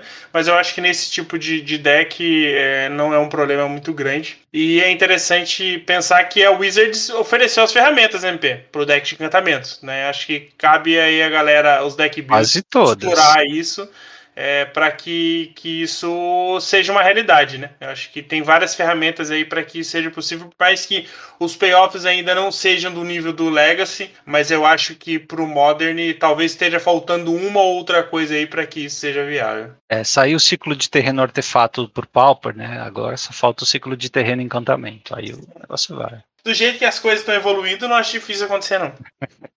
É, e o último, cara, tem um comando novo, comando verdejante, né? Eu gostei dessa carta, olha só. É uma rara também, uma e uma verde. Você escolhe dois e tem quatro opções. O jogador alvo cria duas fichas de esquilo 1 viradas, anula a habilidade de lealdade alvo, uh, exile o card alvo de um cemitério ou o jogador alvo ganha três pontos de vida, tá? É, por que eu coloquei ela aqui, cara? Porque o verde eu acho que não tem, ou se tem é muito pouco, é a oportunidade de colocar fichas no campo de batalha com velocidade instantânea, tá? Uhum. Isso é muito bom. Além disso, as outras opções não são, uh, não são obviamente boas, tá? Mas elas são úteis em diversas situações. Anular a habilidade de lealdade, pode ser interessante. Uh, exilar um card de um cemitério também, dependendo do seu oponente, e ganhar 3 de vida deve ser o padrão para quem não tem mais o que fazer, né? É, eu acho que o, o padrão para. No passe aqui, vou colocar dois tokens e ganhar três de vida. Né? Acho que é Exato. meio que o padrão. Eu acho que o anular habilidade pode ser relevante, principalmente para o verde, né? Para evitar alguns é, planenautas de ultar. Né, eu acho que isso é, meio que vai, pode funcionar como uma remoção, talvez, né? Então é, acaba ajudando bastante, ou evitar aquele mais um, que aí você consegue engatar os dois de dano do esquilo e matar o, o Planeswalker, não é? No, no, seu turno, né? Então, assim, tem algumas combinações assim, interessantes. É, não sei se isso vai ser um ciclo para as outras cores também, né? Mas eu acho que é, que é bacana o verde ter essa opção, né? Não que o verde esteja precisando de mais opções, MP. Eu acho que o verde já tem bastante coisa aí. Ganhou um pouquinho, né, nessa coleção. É. É, foi um pouquinho puxado. Primeira carta, Sanidade Fraturada. Ele, ó, feitiço raro de três manas azuis que rivaliza com Glimpse of Unthinkable. A Wizards está uh, nesta coleção dando suporte ao arquétipo de Mil, que já é um deck, né, dá para considerar tier 1 ou tier 1,5 do Modern atual. É um feitiço três manas, cada oponente tritura 14 cartas. 14, tá? E tem um modo alternativo aqui, reciclar por uma e uma azul. Quando você recicla, cada oponente tritura quatro cartas. Eu não gosto de carta unidimensional assim, não acho que é, uma carta por 3 manas, escritura 14, vale a pena no lugar, por exemplo, de Glimpse, porque é 2 e, e, e Mila 10. E o, por que eu falei unidimensional? Porque o reciclar aqui, ele não é, dá alvo no jogador, né? Ele só diz cada oponente. Ou seja, você não pode nem aproveitar o reciclar para similar, se de repente você estiver com uma win condition alternativa, ou que de, de similar, ou quiser encontrar uma carta específica, né? É, então, a carta não seria roubada se desse a opção de escolher o jogador, mas ela agora ela acaba ficando muito voltada para um único arquétipo. Você só quer milar o oponente com essa carta. É, e só serve para deck de mil, né? Não tem, não tem outra. Ela vai com aquela carta que a gente falou, né? O Storming, uh, perdão, o Sanity Grinding, Grinding, que a gente falou na, na fase de compra. Mas eu acho que você tem que limitar o número de cartas de três manas nesse deck, né? Porque você provavelmente vai usar um Planinauta, um Counter, alguma coisa ali na curva 3 já, então tem que tomar cuidado. É, mas uma outra carta interessante, essa sim é uma rara, um removal azul de uma mana, o melhor removal azul de uma mana que a gente já teve, melhor do que Pongnify, cara, ou do que um bounce simples, tá? É suspender, e faz literalmente o que a habilidade suspender faz. Ele é uma mana, exila um bicho e põe dois marcadores de suspende nele, tá? Sim, isso é, isso é muito bom, né? Como instante, isso é muito forte. Essa é uma das cartas que, assim, é um, uma tempo play violenta, custa apenas uma mana, não é uma, uh, não vai ser, acho que uma staple óbvia de um deck, porque muitas vezes você quer, por exemplo, uh, jogar como jogada de tempo, você vai querer colocar nesse slot uma a fadinha, o, fadinha o Larápio, né? Que, essa, essa de aventura. né? Isso, Brazenborrow, essa de, de aventura. Eu sempre esqueço o nome em português. Caloteiro descarado. Isso, caloteiro, né? É, ou seja, né, é, é, mais uma carta que vai beneficiar jogadores como o sanduíche que vão tentar antecipar o meta e falar: bom, esse é um meta em que eu não vou ter tantos turnos assim, eu preciso de uma carta mais rápida, que é uma mana aqui e que dá suspende dois, né, em vez de um larápio descarado. Mas tem outros metas em que você vai ter que interagir mais com permanentes, uhum. ou que pelo menos dá um bounce já vai ser suficiente, é, ou que você vai precisar de uma 3-1, porque vai ter decks que vão ser mais suscetíveis a isso, ou vai ter decks com mais planausas que você precisa atacar, então o larápio é mais interessante, né. Então, né, não é uma carta, obviamente, que vai acabar, não é o PF do, do azul, mas é, vai, é bom que exista essa ferramenta, porque ela vai beneficiar a pessoa que antecipa o meta, que sabe buildar o deck para aquele meta específico, né? E assim, é um baita removal de uma mana, cara. Baita removal. É o, que o, me, o melhor que o azul pode fazer, né, cara? Uhum. É, pega esses decks que usam poucas criaturas, né, MP?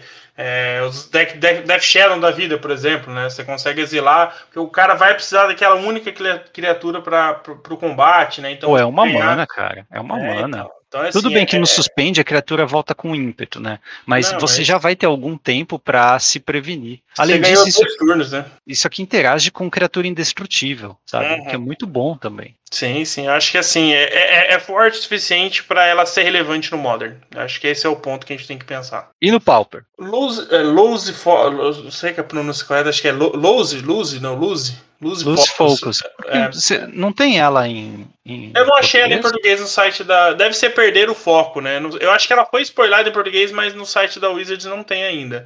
Ah, é, tá. Então ela é uma instantânea, uma genérica e uma azul. Ela anula a mágica alvo a menos do seu controlador Park 2. Então seria um, um Mana Leak piorado. A vantagem é que ela tem replicar, né? Replicate com uma azul. Né? Então você consegue é, copiar ela para cada vez que o replicar foi pago. Ah, Eli, mas por que, que ela é boa? Né? Por que, que pagar três manas é, e castela duas vezes é melhor do que pagar usar um cancel, por exemplo? Primeiro que você tem a opção, né? Você pode usar ela de um jeito ou de outro.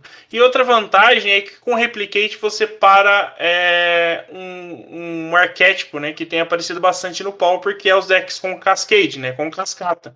Então você consegue pagar três manas, anular a mágica que caiu na cascata e a mágica original, né? Cara, eu achei sensacional a sacada dessa carta. Você pode visar diversas vezes a mesma mágica ou parar um deck de cascata ou até parar Storm, cara. É, Porque você pode escolher. Ficar... Sim, você pode. Você pode escolher novos alvos para deck de Sim. Storm. Por exemplo, Sim. a cartinha verde que nós vimos, né? De, de colocar ficha. Hum. É, fan... é, é fantástica vai... essa carta vai acabar no cascata. Então, eu pensei também no cascata, no, no, no, rajada, mas acaba que você precisa de mais manas, e isso pode ser um problema, que a ideia do, do rajada é você pegar, né? É... Não, sim, claro. Né? Você pode até não eliminar todas as cópias, mas sim. você vai gastar uma carta para parar, sei lá, metade da, sim, das instâncias sim. de. E, e, e, assim, é, é, um tipo de. É, é, eu ia falar mana leak, né? Mas tem o de duas manas que é miscalculation. É um tipo de miscalculation que não caduca. Sim. Que você, conforme o jogo avança, né? Dependendo da mágica que o oponente joga, você vai poder é, replicar essa mágica e é, anular é, cartas de é, no, no, no, no, late game, né? Obrigar ele a pagar mais. Uhum, então é. é. uma opção muito interessante, cara, bem versátil, muito mais versátil do que parece ser na superfície. Exatamente, acho que esse é o grande ponto dela, o fato dela ser uma anulação versátil. Então, no início do jogo ela é boa, né? Que você consegue fazer é, para o cara pagar dois. Para você anular uma mágica só, também ela é relevante. Talvez você vai gastar ali, é, em vez de duas, você vai gastar três ou quatro manas para fazer anular a mágica do cara. E aí você tem essa opção de anular é, rajada e cascade, né? Que são duas mecânicas que aparecem no Pauper, né? Então acho que Cara, é gostei. boa o suficiente para ela ser relevante, sim. Gostei. Vou pensar isso aqui no, no cubo, mas eu acho que não tem espaço. É sempre problema de espaço quando a gente fala uhum. em cubo, né? Sim. Bom, vamos olhar o espelho agora, né? O espelho do vazio. É uma rara, um artefato artefato de duas manas. Toda vez que um jogador conjura uma mágica, se nenhum mana colorido tiver sido pago para conjurá-la, você anula aquela mágica. Uau! Né? O pessoal falou Tron, na hora que ela foi spoilada, não, hate de Tron, né? Isso aqui é claramente uma carta de sideboard, exceto para Vintage, que você pode querer jogar isso no main, né? Mas é. fora em Vintage, isso aqui é claramente uma carta de sideboard. O que, que ela para, Eli? Eu anotei algumas coisas aqui, ó. Lógico, boa parte do Tron, principalmente do Elder Tron, Uhum. É, anulado por ela, né? Uh, para Force of Negation, Força de Vontade, para Cascata e para as cartas que você joga a partir de Onisciência, tá? Uhum. Uh, também, eventualmente, uma carta de é, é, a, aliás, a cascata eu, eu quis dizer, né, as cartas, a, a cascata a, roubada principalmente, por uhum. exemplo, Living End, tá? E é, algumas cartas de loucura zero, né? Você pode também querer jogar os Isoalas, que agora tem dois Isoalas. É, e é bem versátil nesse sentido, né? Porque ela te dá uma certa proteção ela também permite que você, que o oponente, impede que o oponente jogue as Moxen e Black Lotus e outros artefatos no Vintage, né, no, então, é, ela é uma boa carta de sideboard, porque ela uh, atua contra diferentes arquétipos, né? Inclusive tem esse ciclo aí de cartas com evocar, que nós falamos, né? Uhum. As, as, encarnações que também são paradas por ela. A grande questão é que ela agora está no Modern, né, cara? Ela, ela, ela, é uma carta nova que vem não só para Vintage Legacy, mas também para o Modern. Então pode ser aí uma staple de sideboard, talvez até substituindo o que o Dumping Sphere contra Tron e outros decks. Pode ser. É, eu acho que é uma possibilidade. Eu acho que você ter essa opção pode. É, mais uma vez a gente volta no exemplo do, do, do Sanduba, né? Eu acho que a leitura de meta vai fazer você decidir entre uma e outra. Né? Acho que são cartas que é, têm uma, uma, uma, uma, habilidade parecida, né? mas em algumas circunstâncias é, a, a diferença entre elas pode ser fundamental entre você escolher. Né? Então, ou talvez você ter as duas, né, para você escolher, porque lembrando que a gente tem o carne aí né, em jogo, então ela é mais uma, uma opção, às vezes, que você vai preferir ter uma ou ter outra, né? Então, acho que são cartas aí que é uma carta que vai ajudar bastante, né? Eu acho que é, é, é um exemplo aí de carta que, que não vai mudar, mas vai oferecer ferramentas interessantes para alguns decks. O Tron não acabou como muita gente decretou, não, já tinha decretado quando saiu Dumping Sphere, ou quando saiu aquele Destroy Land de duas manas vermelho lá que você comentou no Pauper, né? Não acaba é. porque é uma carta de sideboard, tem como voltar disso aí, tem como castar um rancor antigo nisso aí. É, dá para colocar no, no, no, aquele bingo, né, da, da, da, coleção, né? Então você pode colocar assim, é, matou o Tron, a carta que mata o Tron, né? Acho que dá para colocar, porque toda a coleção tem uma carta que mata o Tron e o Tron continua aí. Né? É verdade, ele, é verdade. Uma outra carta aqui que deve jogar, principalmente acho que Commander, é a espada do Lar e da Morada, essa espada é mítica também, mais uma daquele ciclo, né? O pessoal já quebrou os números aqui da coleção, de acordo com o, o, o nome da carta, né? E é a única espada desta coleção, tá? A Wizard está completando, mas vai demorar mais alguns anos para ter o ciclo completo aí, é, pro desprazer de quem tem toque, né? Quer ver o ciclo das 10 espadinhas. Esta aqui, ele dá proteção contra o branco e contra o verde. É, quando você conecta, ela blinka um bicho seu e também dá um ramp. Né? Busca um terreno básico e põe em jogo. É, eu acho que é, é bacana. É, mais uma vez, ela entra no nível das espadas de Modern Horizon Zoom, né? Acho que não é uma carta muito forte. É, tem habilidades muito parecidas, muito mais relevantes para Commander do que para o construído, talvez para limitado, né? Talvez por próprio limitado da coleção ou para cubo, né? Eu acho que é, acaba sendo relevante tê-las, né? Mas é, acho que morre nisso. Acho que não mais que isso deve acontecer. Né? É, a proteção contra o branco é relevante, bem mais do que a proteção contra o verde. A habilidade de ramp eu prefiro rampar com a espada da animista, porque ela exige apenas que você ataque. Você pode uhum. até suicidar uma criatura no ataque só para poder rampar. Eu já fiz isso muitas vezes jogando Commander. Então, é, eu acho que é mais uma carta de Commander mesmo. Bom, tem o Totem Amaldiçoado, um reprint aí, esqueci de falar lá no início, né? Um reprint chegou agora também, é uma carta que é era difícil de encontrar, cerca de 25 a 30 dólares. É, Para quem não lembra, né, lá, a última vez, vez, que nós vimos o Totem foi em sexta edição. Ele duas manas, artefato raro, jogadores não podem ativar habilidades de criaturas.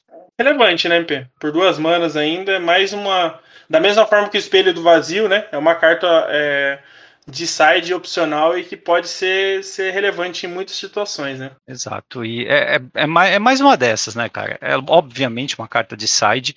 Eu consigo ver cenários assim que você quer fazer um deck totalmente travador, sabe? É, em que você quer jogar cartas como essa, ou espelho no main deck, Blood Moon também, coisas assim. Mas é, eu, eu, obviamente que o lugar dela vai ser no, no, no, no, sideboard e dependendo de como o meta ficar, né? Porque não é todo sideboard que vai ter espaço para uma carta dessa.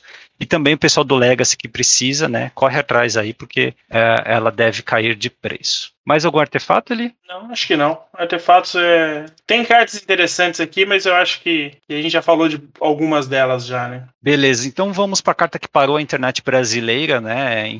É, a Peru, né? Peru, a Volátil, é, ela foi chamada de Peru porque é uma um Elder Dragon, né? É, é, lá da é, é, parente do Nicobolas, do Vaivictus Asmad e tal. Uh, e agora né, está sendo estabelecido aqui como parte do cânone mesmo. E o nome é, do cânone mesmo é Peru, ou é Piro, né? mas é, em português ela foi traduzida para Pairo a volátil. Uh, exceto pelo meme, né, a carta é horrível. Eu não sei uhum. por que diabos a Wizards decide fazer carta assim, é, porque é, não joga nem Commander, nem.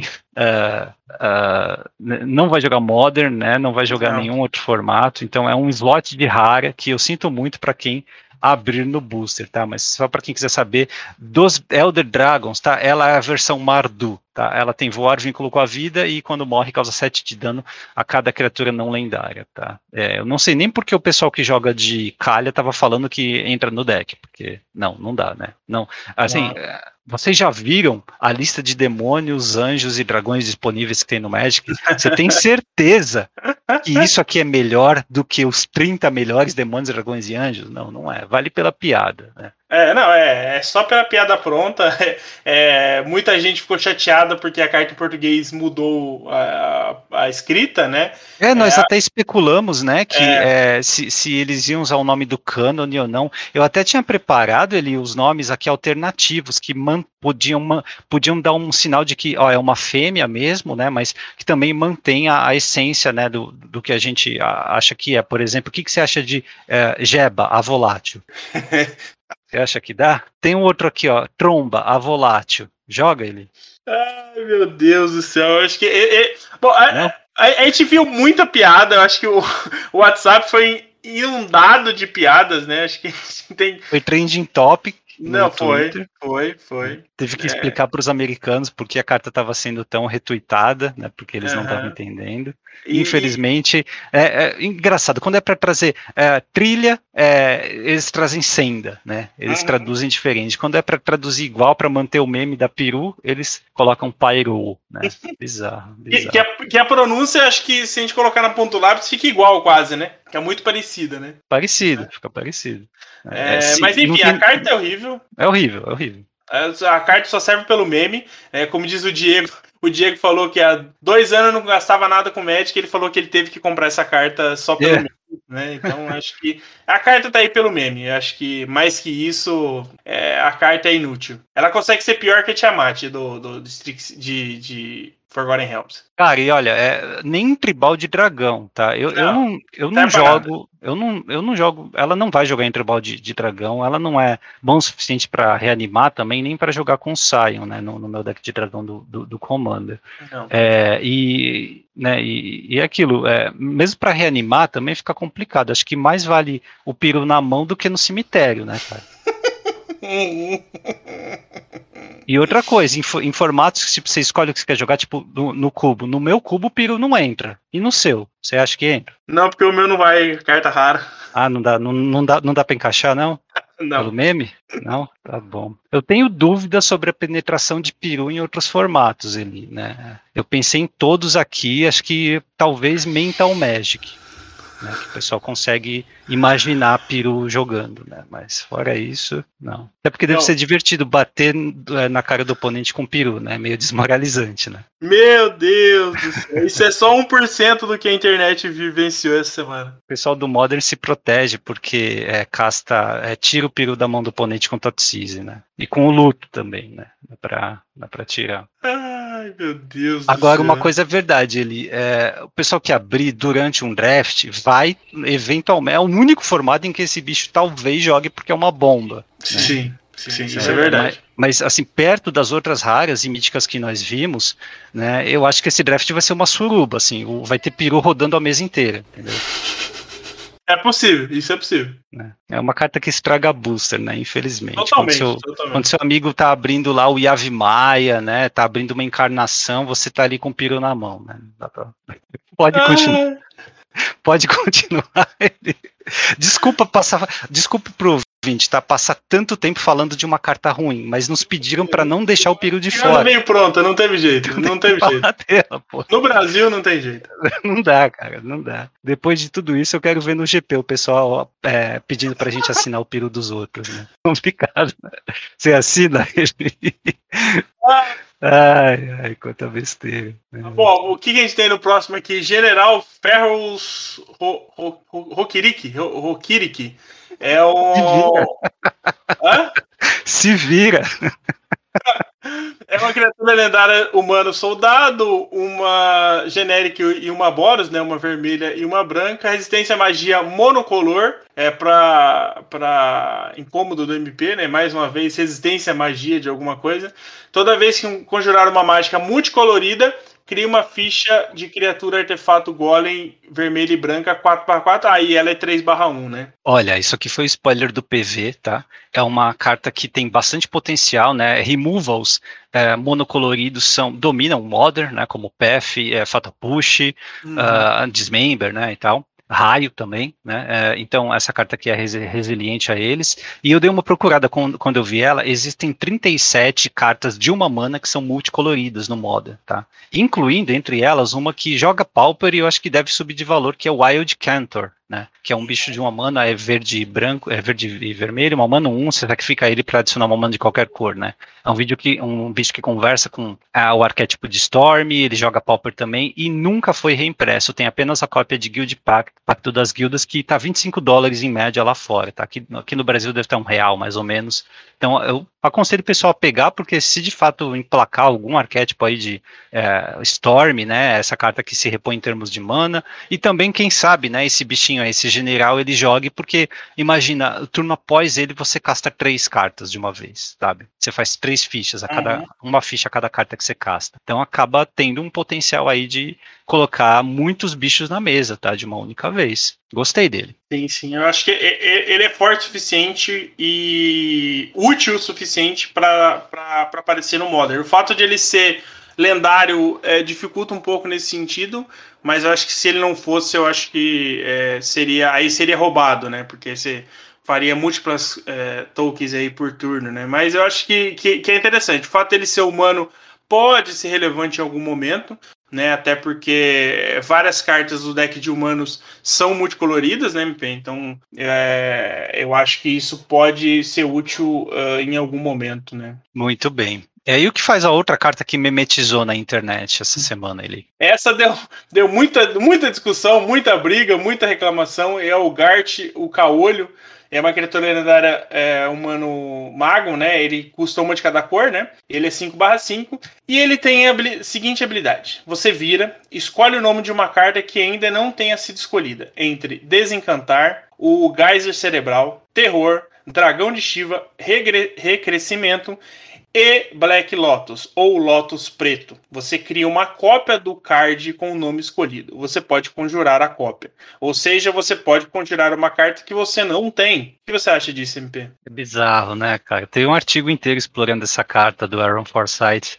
É, o problema é que ele. É, a ideia era. Não, não, sei se era do Aaron, mas enfim, a ideia era é, criar uma carta que é, representasse o Garf. Ele, ele é uma das primeiras lendas que a gente teve sendo mais explorada, né? Ele é, saiu no Romance de Arena também. Você leu o artigo? Li, o artigo li. é bem interessante, né? Não, é ba fala... bacana, é bacana ler ele faz uma lista de todas as mágicas que no cânone, ali nas histórias, é, foi descrito que ele é, castou, né? Armagedon, tal, tem várias mágicas que ele castou. E no, no primeiro design da carta, você lembra dessa parte? Em que ele, ele descreve o primeiro design do, do Garf que ele mandou sim, pro, pro time de design? Sim, era assim, A habilidade era você vira, revela a carta do topo. Se for uma carta que saiu em alfa, você casta sem pagar o custo. Se for um terreno, você põe em jogo. Né? É, e é bem interessante, porque de fato eles faziam questão, nessa época, da, no, nos quadrinhos e nos romances, de descrever qual mágica, mais detalhe, né? Qual mágica específica que estava presente na coleção, na época era alfa, beta e tal,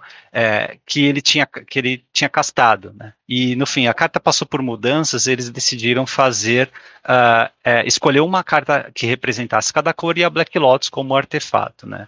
Fazer fichas de carta, fichas no éter, assim, né? Elas não vão para mão nem para exílio, e tal, é, fichas no éter, é bem esquisito, né? Uh, eu acho não carta... existe, né? Não, não existia até então, é a primeira não vez existia, que isso acontece. Não existia. Eu gosto do Modern Horizons porque eles estão puxando envelope, né? Eles estão usando a, a coleção para isso mesmo. Não tem aquela frescura de Modern Masters que ah, não pode colocar é, porque não tem a mecânica na coleção, sabe? Não, põe tudo mesmo, tá? Que se dane. Uhum. É, salada e... completa, realmente. Tá certo, tá certo, é isso mesmo. E a carta em si eu não gostei nem para Commander, não acho boa, tá? Uhum. Uh, é mais pelo, pelo meme, pela forma criativa como as pessoas vão criar essas fichas, né, para poder castar, ficha de Black Lotus, Dragão de Shiva e tal, mas é, não, não, eu achei que é ruim não apenas porque as cartas não são relevantes, exceto a Black Lotus aqui, em Commander, né, pensando em Commander, é, mas também porque ele é um comando, uma, uma de cada cor, ele não tem evasão, não tem destrutibilidade, não tem hexproof, tá? então acaba sendo ruinzinho mesmo. Eu, eu não curti a, a parte de jogar com a carta, tá? Eu curti a ideia por trás dela, mas é uma mítica que o pessoal vai abrir em booster que eu acho que vai ser um pouquinho booster. decepcionante. É, talvez não seja esfrega booster no sentido econômico, por causa dos jogadores de Commander, mas sim, é, em, em jogável ilimitado, no Modern também não dá para jogar, enfim, mas é uma uma ideia divertida. Sim, é, é algo diferente. Eu acho que é, é, uma carta colecionável, na verdade, né? Eu acho que é, o preço dela vai ser mais vinculado a você ter a carta guardada. Então, quem, quem te abrir uma foil aí, o MP aceita de presente aí, viu? É, eu só não vou ter a Black Lotus para fazer o ciclo com ela, mas as outras eu consigo, dou um jeito. Eu tenho Desencantar e Dragão de Shiva. E Terror. Acho que eu tenho Terror é. também todo mundo achou que. É, uma das, das reclamações foi que todo mundo achou que ia sair os tokens, né? Das cartas. É, o, a Wizard já falou que não. Mas ela não faz token de, de cópia de cartas, né? Então isso Exato. ficou bem claro para não correr o risco de alguém falar, ah, vou imprimir uma cópia de, de Black Lotus em forma de token. Não, não, isso não vai acontecer, tá, gente? Bem lembrado, Eli. Falando agora de um planinauta, Grist, a onda faminta, uma verde, uma preta e uma uh, genérica. Entra com três marcadores, tem aqui mais um. Você cria uma ficha, é, 1 barra 1 de. Do que, que é a ficha mesmo? De é inseto. De inseto, isso. Uh, e uh, deixa eu ver, de, deixa eu ler certinho aqui, porque eu estou tentando ir da cabeça e não vai. Uh, cria uma ficha de inseto preta e verde, um 1, depois tritura uma carta. Se um card de inseto tivesse sido colocado, tivesse sido triturado, você coloca mais um marcador de lealdade nele e repete esse processo. Ah, que interessante. Então ele pode ir de 3 para 5 direto. Uhum. O, menos 2 dele. Você pode sacrificar uma criatura. Se fizer isso, destrói a criatura ou planinauta alvo. Ele se protege desde que você tenha né, é, fichinhas para sacrificar. E o menos 5 dele, cada oponente perde uma quantidade de vida igual ao número de cards de criatura em seu cemitério. Hum. Tá, você olha assim na superfície, né? Não é lá aquelas coisas, certo? Ele até que se protege, tal, se você tiver fichas, ele pode uhum. crescer rápido também, porque ele repete esse processo de self-mill se você tiver um inseto mas ele tem uma outra habilidade estática que ele, enquanto mais ele complexa não que gente, uma das mais complexas que já apareceram. Concordo, concordo, super complexo. Enquanto ele não estiver no campo de batalha, ele é um inseto 1/1 além de seus outros tipos. Uma criatura inseto 1/1 além de seus outros tipos. Primeiro que se você milar as outras cópias do Grist com a habilidade do mais um dele, você vai repetir o processo, vai trigar e repetir o processo. Né? Uma outra coisa, ele não pode ser anulado por Force of Negation, uh -uh. porque na pilha ele não é planinauta. Uhum. Ele não pode ser anulado por Negate, porque ele é uma mágica de criatura. Ele pode ser pegável com um Collected Company. Você pode pegar um Uhum. podendo planinauta com isso. Ele não, mas, ser- não, mas ele pode ser anulado pelo Force of Negation sim, não pode? Porque ele é, é em adição a. Ah, não, porque ele fala que não é de criatura, é verdade. Exato, É, é criatura. verdade. É que ele, Ele não deixa de ser uma mágica de planalta, mas ele. Force of Negation tem o não, é verdade. Isso. O Pacto Verde busca ele, né? Busca uma criatura e põe na mão, tá? Porque ele é uma criatura é, inseto 1 barra 1 verde preta, né? Ele mantém essas cores. Ele é reanimável por desenterrar aquele reanimar de uma mana, né? Que, é, que ainda tem reciclar, tá? Que está válido no Modern. E já foi confirmado que ele pode ser o seu comandante, tá? É o primeiro o planinauta tipo que pode ser, é o primeiro planinauta que pode ser comandante e não tem isso descrito especificamente nele. É, até é, como é que fica a definição de tipo. Então, ele é um, uma, um Planeswalker, uma, uma criatura Planeswalker lendário do tipo Grist inseto. Isso fora do campo de batalha. Muito bem. É, bom, o Planinauta em si eu não acho bom o suficiente para penetrar Modern ou Legacy. O fato de ele ser criatura nas outras zonas já permite que você abuse um pouquinho de como você vai, quão frequentemente você vai buscá-lo ou roubá-lo dentro do campo de batalha, né? E aí ele faz ficha para se proteger, ele mila a carta, ou ele pode se proteger destruindo criatura planinauta do adversário, se você tiver fichas. E acho que dentre as cartas que mais jogam atualmente, no- pensando no Modern, é Collected Company, né? Que a gente imagina ele. E eu acho que Uhum. sim, cara, ele pode aparecer numa shell que usa Collected Company, sim, tá? Sim, Pra- eu acho possível. Para essas habilidades. Eu gostei. Sim, eu acho possível, sim. Acho que tem. Ele oferece uma camada de complexidade e possibilidades que o Modern ainda não tinha. Então acho que ele merece ser explorado, sim. Legal, é. É, é bom manter em mente, é, é mítico, obviamente, né? Então o pessoal Uhum. vai, vai, vai abrir essa carta, vai ficar feliz também. É, tem possibilidade de roubar ele em jogo, alguém vai se interessar, não adianta, né? Isso Sim. aí sempre vai acontecer. É, é o tipo de carta que você, mesmo sendo lendário, você consegue jogar quatro cópias que eu acho que não vai ter problemas. Bem lembrado, cara. E a próxima, você quer falar? Cara, eu ensaiei tantas vezes falar essa, essa desgraça dessa carta. Asmorano, Mardicada, Estina Kuldakar. É Ah, difícil cê- falar isso junto, então eu fui aprendendo a falar é, em partes para conseguir falar sem errar. Eu vou falar sem gaguejar, quer ver? Ouviu? Não, Não ouviu? não. Assim vai ter que falar de novo. Agora ficou claro. Ah, então, tá vendo? O Google Tradutor, ele sabe ler tudo. Ainda em latim, que ficou mais, mais claro. Mas é uma carta ruim, acho que não vale a pena perder tempo com ela, o podcast tá muito longo ali.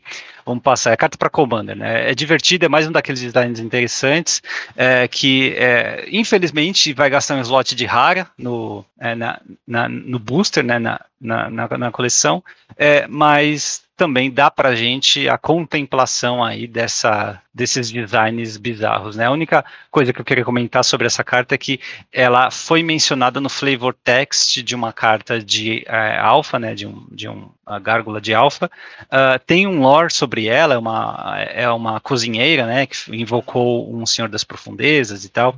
Ah, e o nome dela é grande demais para caber qualquer custo na carta. E aí foi esse o artigo do Aaron Forsyth em que ele falou: não, então eu aceitei o desafio, eu vou fazer uma carta sem custo, né?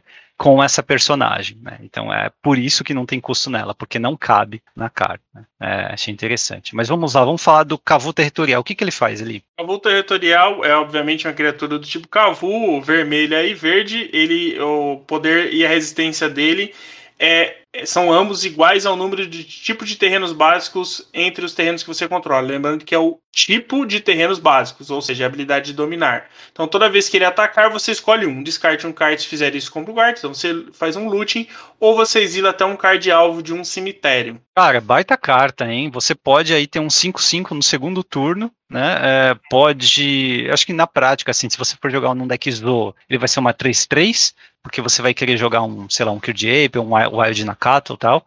Ele, Uhum. Você vai ter acesso às três, ele vai ser um 3-3 ou 4-4. Ataca, você descarta alguma coisa, quem sabe até você pode combar com o novo Rizowala, que tem um Rizowala de zero manas. Você pode combar com Fire Temper, que é uma carta de loucura, um raio de loucura também, né? Para poder usar essa primeira habilidade dele de descartar, dar um loot, né? Descarta e compra uma. Gostei desse Cavu, ele é uma rara, né? Ele praticamente acho que só, se for ver jogo, só vai ver no Modern e só nesse Zo barra loucura aí, mas deve ser uma carta importante se esse deck existir mesmo. É, sempre quando você tem criaturas com poder e resistência maiores do que seu custo sem grandes drawbacks, né? Eu acho que você tem criaturas fortes o suficiente para que penetrem no formato, né? Então, um 2 mana 3-3, 2 mana 4-4, que ainda faz alguma coisa quando ataca, eu acho que pode ser relevante para o formato sim. Muito bem, ele. Chegamos ao final então, né? Não tem todas as cartas, estamos aqui há 3 horas e meia conversando, para o meu espanto aqui. Uhum. É... Provavelmente tem grande chance de ser talvez um dos episódios mais longos que eu tenha participado. É, cara. É... Bom, a versão estendida, né, já vai ser longa. Mas já deu para ter uma ideia da coleção como um todo, né? O que, que você acha, falando assim, uma visão geral, pensando na complexidade? Uma coleção muito complexa. É, como a gente comentou no começo, acho que a gente estava em off ainda, não lembro. É, é uma coleção que não é para um jogador de nível básico. É, ela parte do pressuposto que você já entende um pouco mais de regras e de Magic em si. É, a gente falou do Grish, que já é, exige algumas é, entendimentos de camada e coisas do tipo, algumas regras específicas. Então, assim, ela é, uma, uma, é bem complexa. Ela, ela oferece muitas habilidades diferentes que podem interagir, isso tanto no limitado de uma forma é, bem, bem particular, quanto nos, nos formatos construídos é, impactar de uma forma bem relevante. Então, assim, eu gosto do que foi apresentado até agora. Ela está afetando tudo que ela é, que ela vai ser. Propôs a afetar, é verdade. É, então, assim, ela vai afetar o Modern, que é o, o carro-chefe, mas ela tá afetando o Pauper, ela tá afetando o Legacy. Talvez não vá mudar o metagame, mas ela vai ser relevante o suficiente. O mais importante que eu acho que até agora a gente viu, o fato de não ter um Rogak é bom, porque ela impacta de uma forma não negativa. Ela impacta de uma forma que ela pode trazer algo bom e não necessariamente é, criar só um deck que vai ser banido no, no, futuro próximo. Eu acho que essa é a grande melhoria de Modern Horizons 2 em relação ao Modern Horizons 1. É, eles fizeram um bom trabalho em expandir a questão da complexidade, a questão da criatividade daquilo que eles tinham feito em Modern Horizons 1. Uh, ah, isso foi surpreendente, positivamente surpreendente, né? Mostra que quando dada a liberdade para eles, né, de fazer o design de um produto que vai para jogadores mais experientes, eles mandam muito bem. Eles é, eles se sentem à vontade em fazer isso. E é assustador por um outro lado também, cara. Mostra quanto tempo foi perdido, quanta oportunidade foi perdida né, com Modern Masters. Para mim, aquilo foi um desperdício, olhando hoje, sabe? Foram cinco anos de desperdício, em que eles poderiam ter feito algo melhor, algo mais arrojado é, em simplesmente edições de reprint que às vezes é, tem mudança de raridade. Uh, eu gostei, infelizmente, essa coleção ela traz muita carta uh, dentro dos draft boosters, né, muitos slots de cartas raras ruins. Nós falamos aqui de cartas boas que têm chance de impactar, mas deixamos de lado para cada carta que nós falamos tem umas três que são raras ruins que não vão jogar nada. No máximo vão jogar Commander. Tem muita carta assim mesmo, tá? Muita rara que eu falei, gente, para que que é isso? Para Modern? Não. Para Commander? Talvez. E algum outro formato? Não, né? Infelizmente tem muita carta que jogaria Pioneiro, mas essa, elas não serão válidas em Pioneiro. Uh, isso é um pouco triste, né? Porque acho que reduz um pouquinho o valor esperado do, dos boosters. E também, cara, eu gostaria de ver uma mudança aí da, de como os boosters são feitos, sabe? É, estraga um pouquinho a experiência do, do limitado quando você tem que dedicar slots do draft booster para essas staples de Commander ou para essas piadas internas, como Asmore. É, eu gostaria que eles vende, o produto vendesse a experiência. Assim, o Draft Booster vende a experiência de draft. O Set Booster vende a experiência de set, sabe? Da coleção. Aí sim você pode poder encaixar essas cartas mais para Commander, que não impactam em limitado, sabe? Mas é, colocando tudo em um produto só, você desvirtua um pouquinho aquilo que você quer. Né? É como é, eu vi um crítico de cinema falando recentemente que é, década, até a década de 80, começo de 90, filme tinha que ser uma coisa, divertido. Era a única caixinha que você tinha que checar, né? Tipo, uh, uh, Terminator, uh, Jurassic Park. São filmes divertidos, né? Hoje tem várias caixinhas que você tem que checar. Tem várias mini tribos, né? Mini culturas que você tem que agradar. E por isso a gente vê várias porcarias de filme, né? Que você vê que tinha uma ideia boa, mas que foi desvirtuada para agradar pequenas, é, pequenos públicos, né? Para falar uhum. com todo mundo. Sim. É, então fica o produto final ele fica ruim, ele perde em diversão, ele perde em proposta, só para poder conversar com essas diferentes tribos.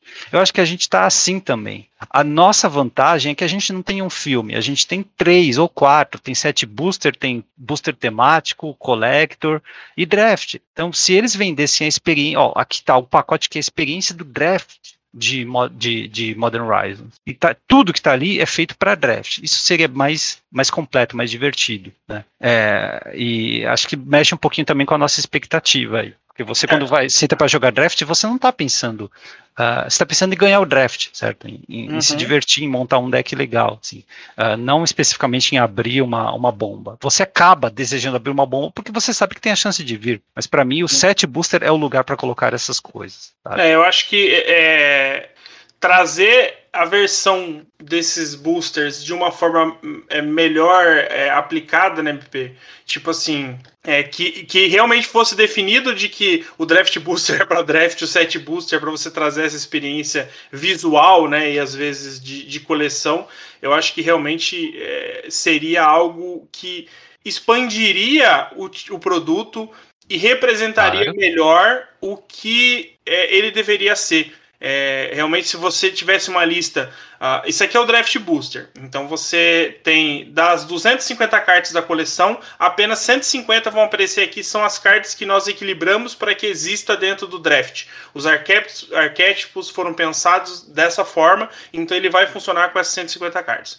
As Isso. outras, essas 150 e mais as outras 100 vão aparecer no set booster e no collector booster. Como? Ah, eu tenho um slot aqui que essas 100 cartas vão aparecer mais no set booster. Então elas precisam. Então esses seis slots do meu set booster são para essas 100 cartas que você não tem no draft booster, para que você o, tenha experiência o, de tê-las. O como fazer isso aí está dominado, sabe? Tem diversas formas que poderiam dar certo de como fazer. É o, o que fazer que está, uh, na minha visão, equivocado, né? Assim, eu tô animado com a coleção, ela é muito legal, sim, tem bastante sim. coisa boa, vai adicionar, né? É um, mais um Natal aqui pra gente no meio do ano. Porém, eu gostaria que a experiência de experimentar a coleção não se resumisse principalmente a, a bilhete de loteria a ficar abrindo staple que vale mais do que o que você pagou no booster.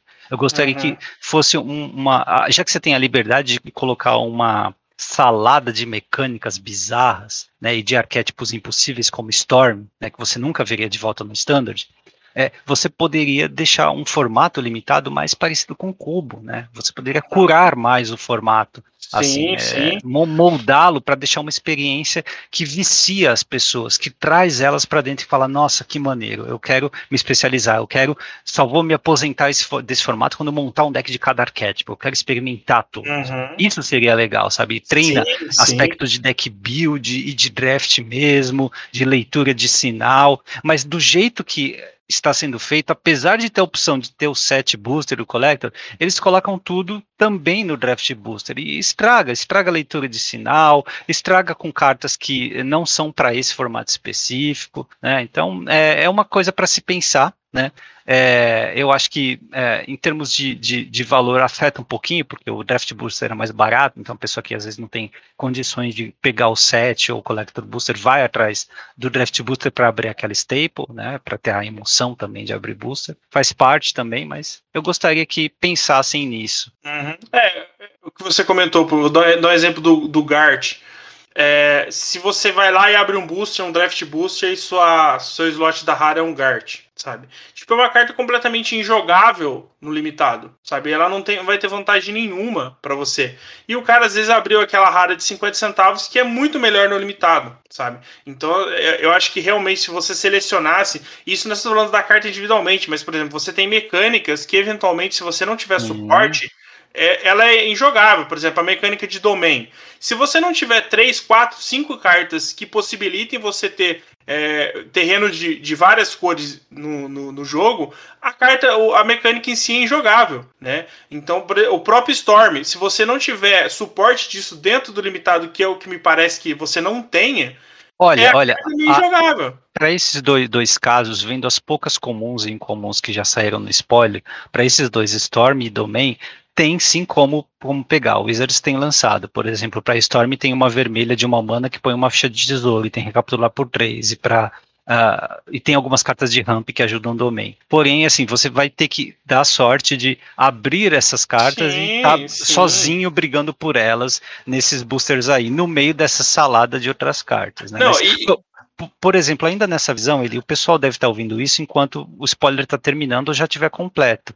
Pensa se em cada booster, em vez da rara ou mítica, você tivesse uma incomum da coleção. Só isso. Se você substituísse a rara ou mítica por uma incomum, não pense em valor, pense em experiência. A experiência de draft seria muito melhor porque você tem algumas incomuns que ou são enablers, ou são ótimos payoffs, ou seja, é first pick, ou são é, cartas de build around, sabe? Eu só vou draftar Storm se eu abrir aquela incomum que é um enabler de Storm. E aí você aumenta a chance. Eu acho que a, a experiência seria bem superior agora. Porque uhum. agora é, uma, é um Coringa, né? Nesse slot de raro ou mítica que a gente tem. Isso. E é um Coringa que, de vez em quando, vai te dar uma carta boa para limitado, sim.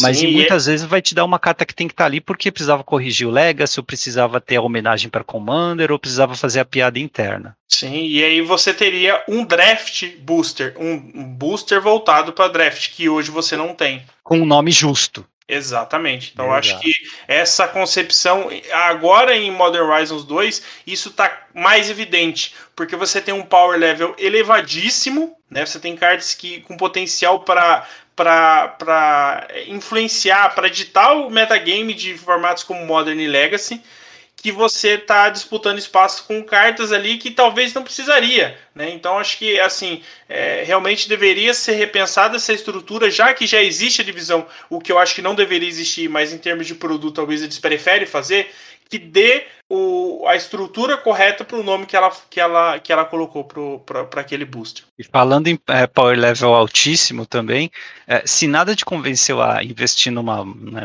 em booster, em kit de pré-release, em box, lembre-se que além de tudo isso tem é, cinco Fatlands raras na coleção. Tá? É, que a gente acabou nem comentando porque é. né, a gente tem valor, sim, no passado, tem valor. Tem valor nesses boosters sim, tá? Então quem puder aproveite aí. É, mas é isso, né, cara? Semana que vem deve ter spoiler completo, a gente fala do restante aqui. Espero que o pessoal tenha aproveitado.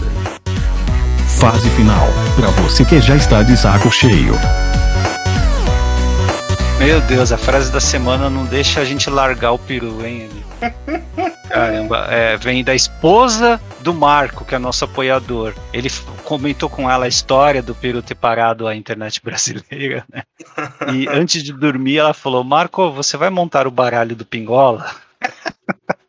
O mais legal dessa frase é que, além da, né, de todo o contexto do, do, do, meme da semana, é que mostra que a esposa do Marco é tão zoeira quanto o próprio Marco, né? Então. Verdade. Pingola. Ai, ai, esse é o médico. Todo mundo voltou para quinta série, todo mundo voltou a ser tiozão, né? É Exatamente. É incrível. É, e a resposta do quiz da semana, ele, será que você sabe? Nos primeiros anos do Magic, né, só duas cores fazia parte da color pie ali delas, é, é, da ping, né? Tinham pingers, né? Que são criaturas que viram da um de dano em qualquer alvo. Quais são essas cores? Cara, eu acho que o vermelho tem representantes disso aí. Muito bem. E agora eu tô numa dúvida terrível, cara. Porque assim, eu lembro do branco ter é, mas eu acho que o azul tem, não tem? O branco tinha, e Katian Javeliners. É, né? então. É, é isso eu, lá em The, The, Dark ou Fallen é, Paz, não lembro. Mas a, a, a, tradição mesmo, né, nos primeiros é, quatro anos do Magic, ali até um pouco depois de Tempestade, é, é que o azul tinha, né? O uhum. vermelho e o azul tinham, é verdade. É Inclusive, que eu lembro, eu lembro de ter uma fadinha é, que é comum, inclusive, tem. Tem algumas. É, tem, tem, algumas mágicas de dano azul, né? Da, da, antigas, né? Tem, tem também. Tem, por exemplo, o Psionic Blast. Mas a, a ideia de ter o Pinger, né, que hoje raramente sai, quando sai é apenas alvo em criatura, era azul e vermelho antigamente. Eu tinha colega que tinha baralho que era, tipo, 36 criaturas de Pinger, basicamente, né. Uhum. É, acho que não tinha tanto, né, mas tinha um pouco de counter, raio ali, mas é, as criaturas eram todas Pingers. Então ele não precisava atacar, ele virava a criatura para dar dano, e quando precisava né, tirar o bicho do adversário também, né, se tinha três criaturas em jogo, é, era vira as três da, um de, da, da, da 3 de dano. Quer dizer que acho que é o primeiro quiz que eu acertei, então? Olha, você acertou antes, viu, cara? Você acertou antes. É. é. mas é isso aí. Parabéns aí para quem lembra, né? É, agora saiu completamente. Acho que o vermelho ainda faz isso. A gente teve um piromante recentemente, mas É, o azul saiu completamente, né, da Color Pie do azul. A gente não consegue imaginar uma carta azul dando, dando ping. Ah, depois de sair um Yagmoth Will verde, eu não vejo mais problema isso acontecer. É, é, um, é um pouco triste, né, cara, ver essa quebra de color pie aí, né? A gente não. É, essa é a tendência, eu acho, MB. A gente nunca vai ficar 100% satisfeito com uma coleção, né? Sempre vamos, criticar. Mas, assim, isso para mim foi uma quebra de color pie clara, né? É, e tudo bem, pode até não fazer nada. A carta nunca vai jogar, nunca vai fazer nada. Mesmo assim, há um precedente para isso. Uhum. E eu não gostei, né? Que mais, cara? Com um recado final? Acho que chega, né? A gente falou bastante de Modern Rise, porque incrivelmente ainda tem Modern Rise para falar semana que vem, provavelmente com o fim dos spoilers, Sim. né? Mas é... não, não, é legal, não cara. Ter... Não, não, não, é divertido ficar falando de spoiler de carta nova, é, principalmente não, é... quando a coleção é roubada como essa? Eu não sei se pra, pra, pra galera que ouve é tão bom quanto é pra gente falar. Eu espero que seja, porque a experiência de você comentar cartas tão icônicas, né, que, que voltem, ou habilidades relevantes, e aí todo o contexto disso dentro de uma coleção que vai influenciar dois formatos tão importantes para o Magic, eu acho que, que é muito bacana. Pelo menos é, é, é, pra gente aqui, a gente fica, ficaria mais três horas, que a gente já tá dando quase quatro horas de episódio. Sem falar tudo que a gente digitou no grupo de apoiadores. Sim, sim, que a gente tentou resumir aqui, sem contar de outras cartas boas que a gente não falou, porque a gente sabe que, que, né, que teve que ficar de fora, outras homenagens, né? É porque a gente sabe que isso aqui não é xadrez verbal, né? O pessoal tem que deixar um tempo para escutar o xadrez verbal também. Só isso já dá todas as suas horas de louça e mais algumas horas de sono que você vai ter que é, trocar aí pelo podcast, né? Então é, é bacana, pelo menos pra gente aqui é, é, é, bem divertido. Eu acho que é isso que faz o Magic ser bacana, sabe? A gente passou por uma fase bem complicada de muitas coisas de Magic, a gente criticou bastante, mas coleções como essa que traz um pouco, recupera um pouco do ânimo que a gente perde com outras, com outras situações que o Magic acaba é, tendo aí, né? No, Cara, eu vou ficar mimado quando chegar Dungeons and Dragons, porque vai ser aquela diferença de power level, né? Um contraste é, absurdo. Isso é verdade. Aí a gente vai ficar meio mimado. Vai, vai, vai ser rebaixado para fase de manutenção. Ainda espero um Elminster bom e não aquele Elminster merda que eu acho que vai vir. É, não tem essas esperanças muito altas. Viu? Não, já não tenho. Depois do Tiamat, minhas esperanças foram lá embaixo. É, o, a minha esperança com o Peru também foram lá embaixo, viu? Não deu sim, pra... Sim, sim, é. Interpretando uma expectativa alta. Mas é isso, então, o que eu vi até aqui, indica para os amigos, já faz uma grande, um grande favor para a gente e curte nossos posts na rede social para o podcast crescer bastante. Né? Obrigado. Então, e até semana que vem, que deve sair no sábado, né, que é o dia normal. A gente passou aqui para o domingo porque é, teve uma emergência de sono aí com a gente, sono mais bebê, mas é, a, a, ideia é sempre trazer no sábado. Então fiquem de olho se você não acompanha mais perto, né, pelo menos é, acessa lá o Spotify ou o, as redes sociais para saber, porque a gente, a gente faz tipo uma postagem por dia. Quando faz? Então, quando sair, fica fácil de saber. Nossa rede social não é poluída, não com é, tweets ou é, postagens a cada hora, não. É uma coisa por dia que a gente publica. Ou é um meme, ou é o aviso de que saiu o podcast. Porque provavelmente deve estar terminando de ouvir esse episódio, então provavelmente o episódio já vai estar saindo amanhã, né? Pelo tempo que, que é o, pelo tamanho desse episódio, né? Se já não tiver saído quando você estiver ouvindo, terminando de ouvir esse é episódio. Verdade, então... É verdade, Bom, quem ficou até as piadas do Peru vai ter. Vai, né, ganhou, ganhou o dia, eu espero, né? Quem teve paciência para ouvir até o final. Mas é isso, então obrigado, valeu, ele. Valeu, MP, valeu, pessoal. Até semana que vem. Um abraço. Abraço.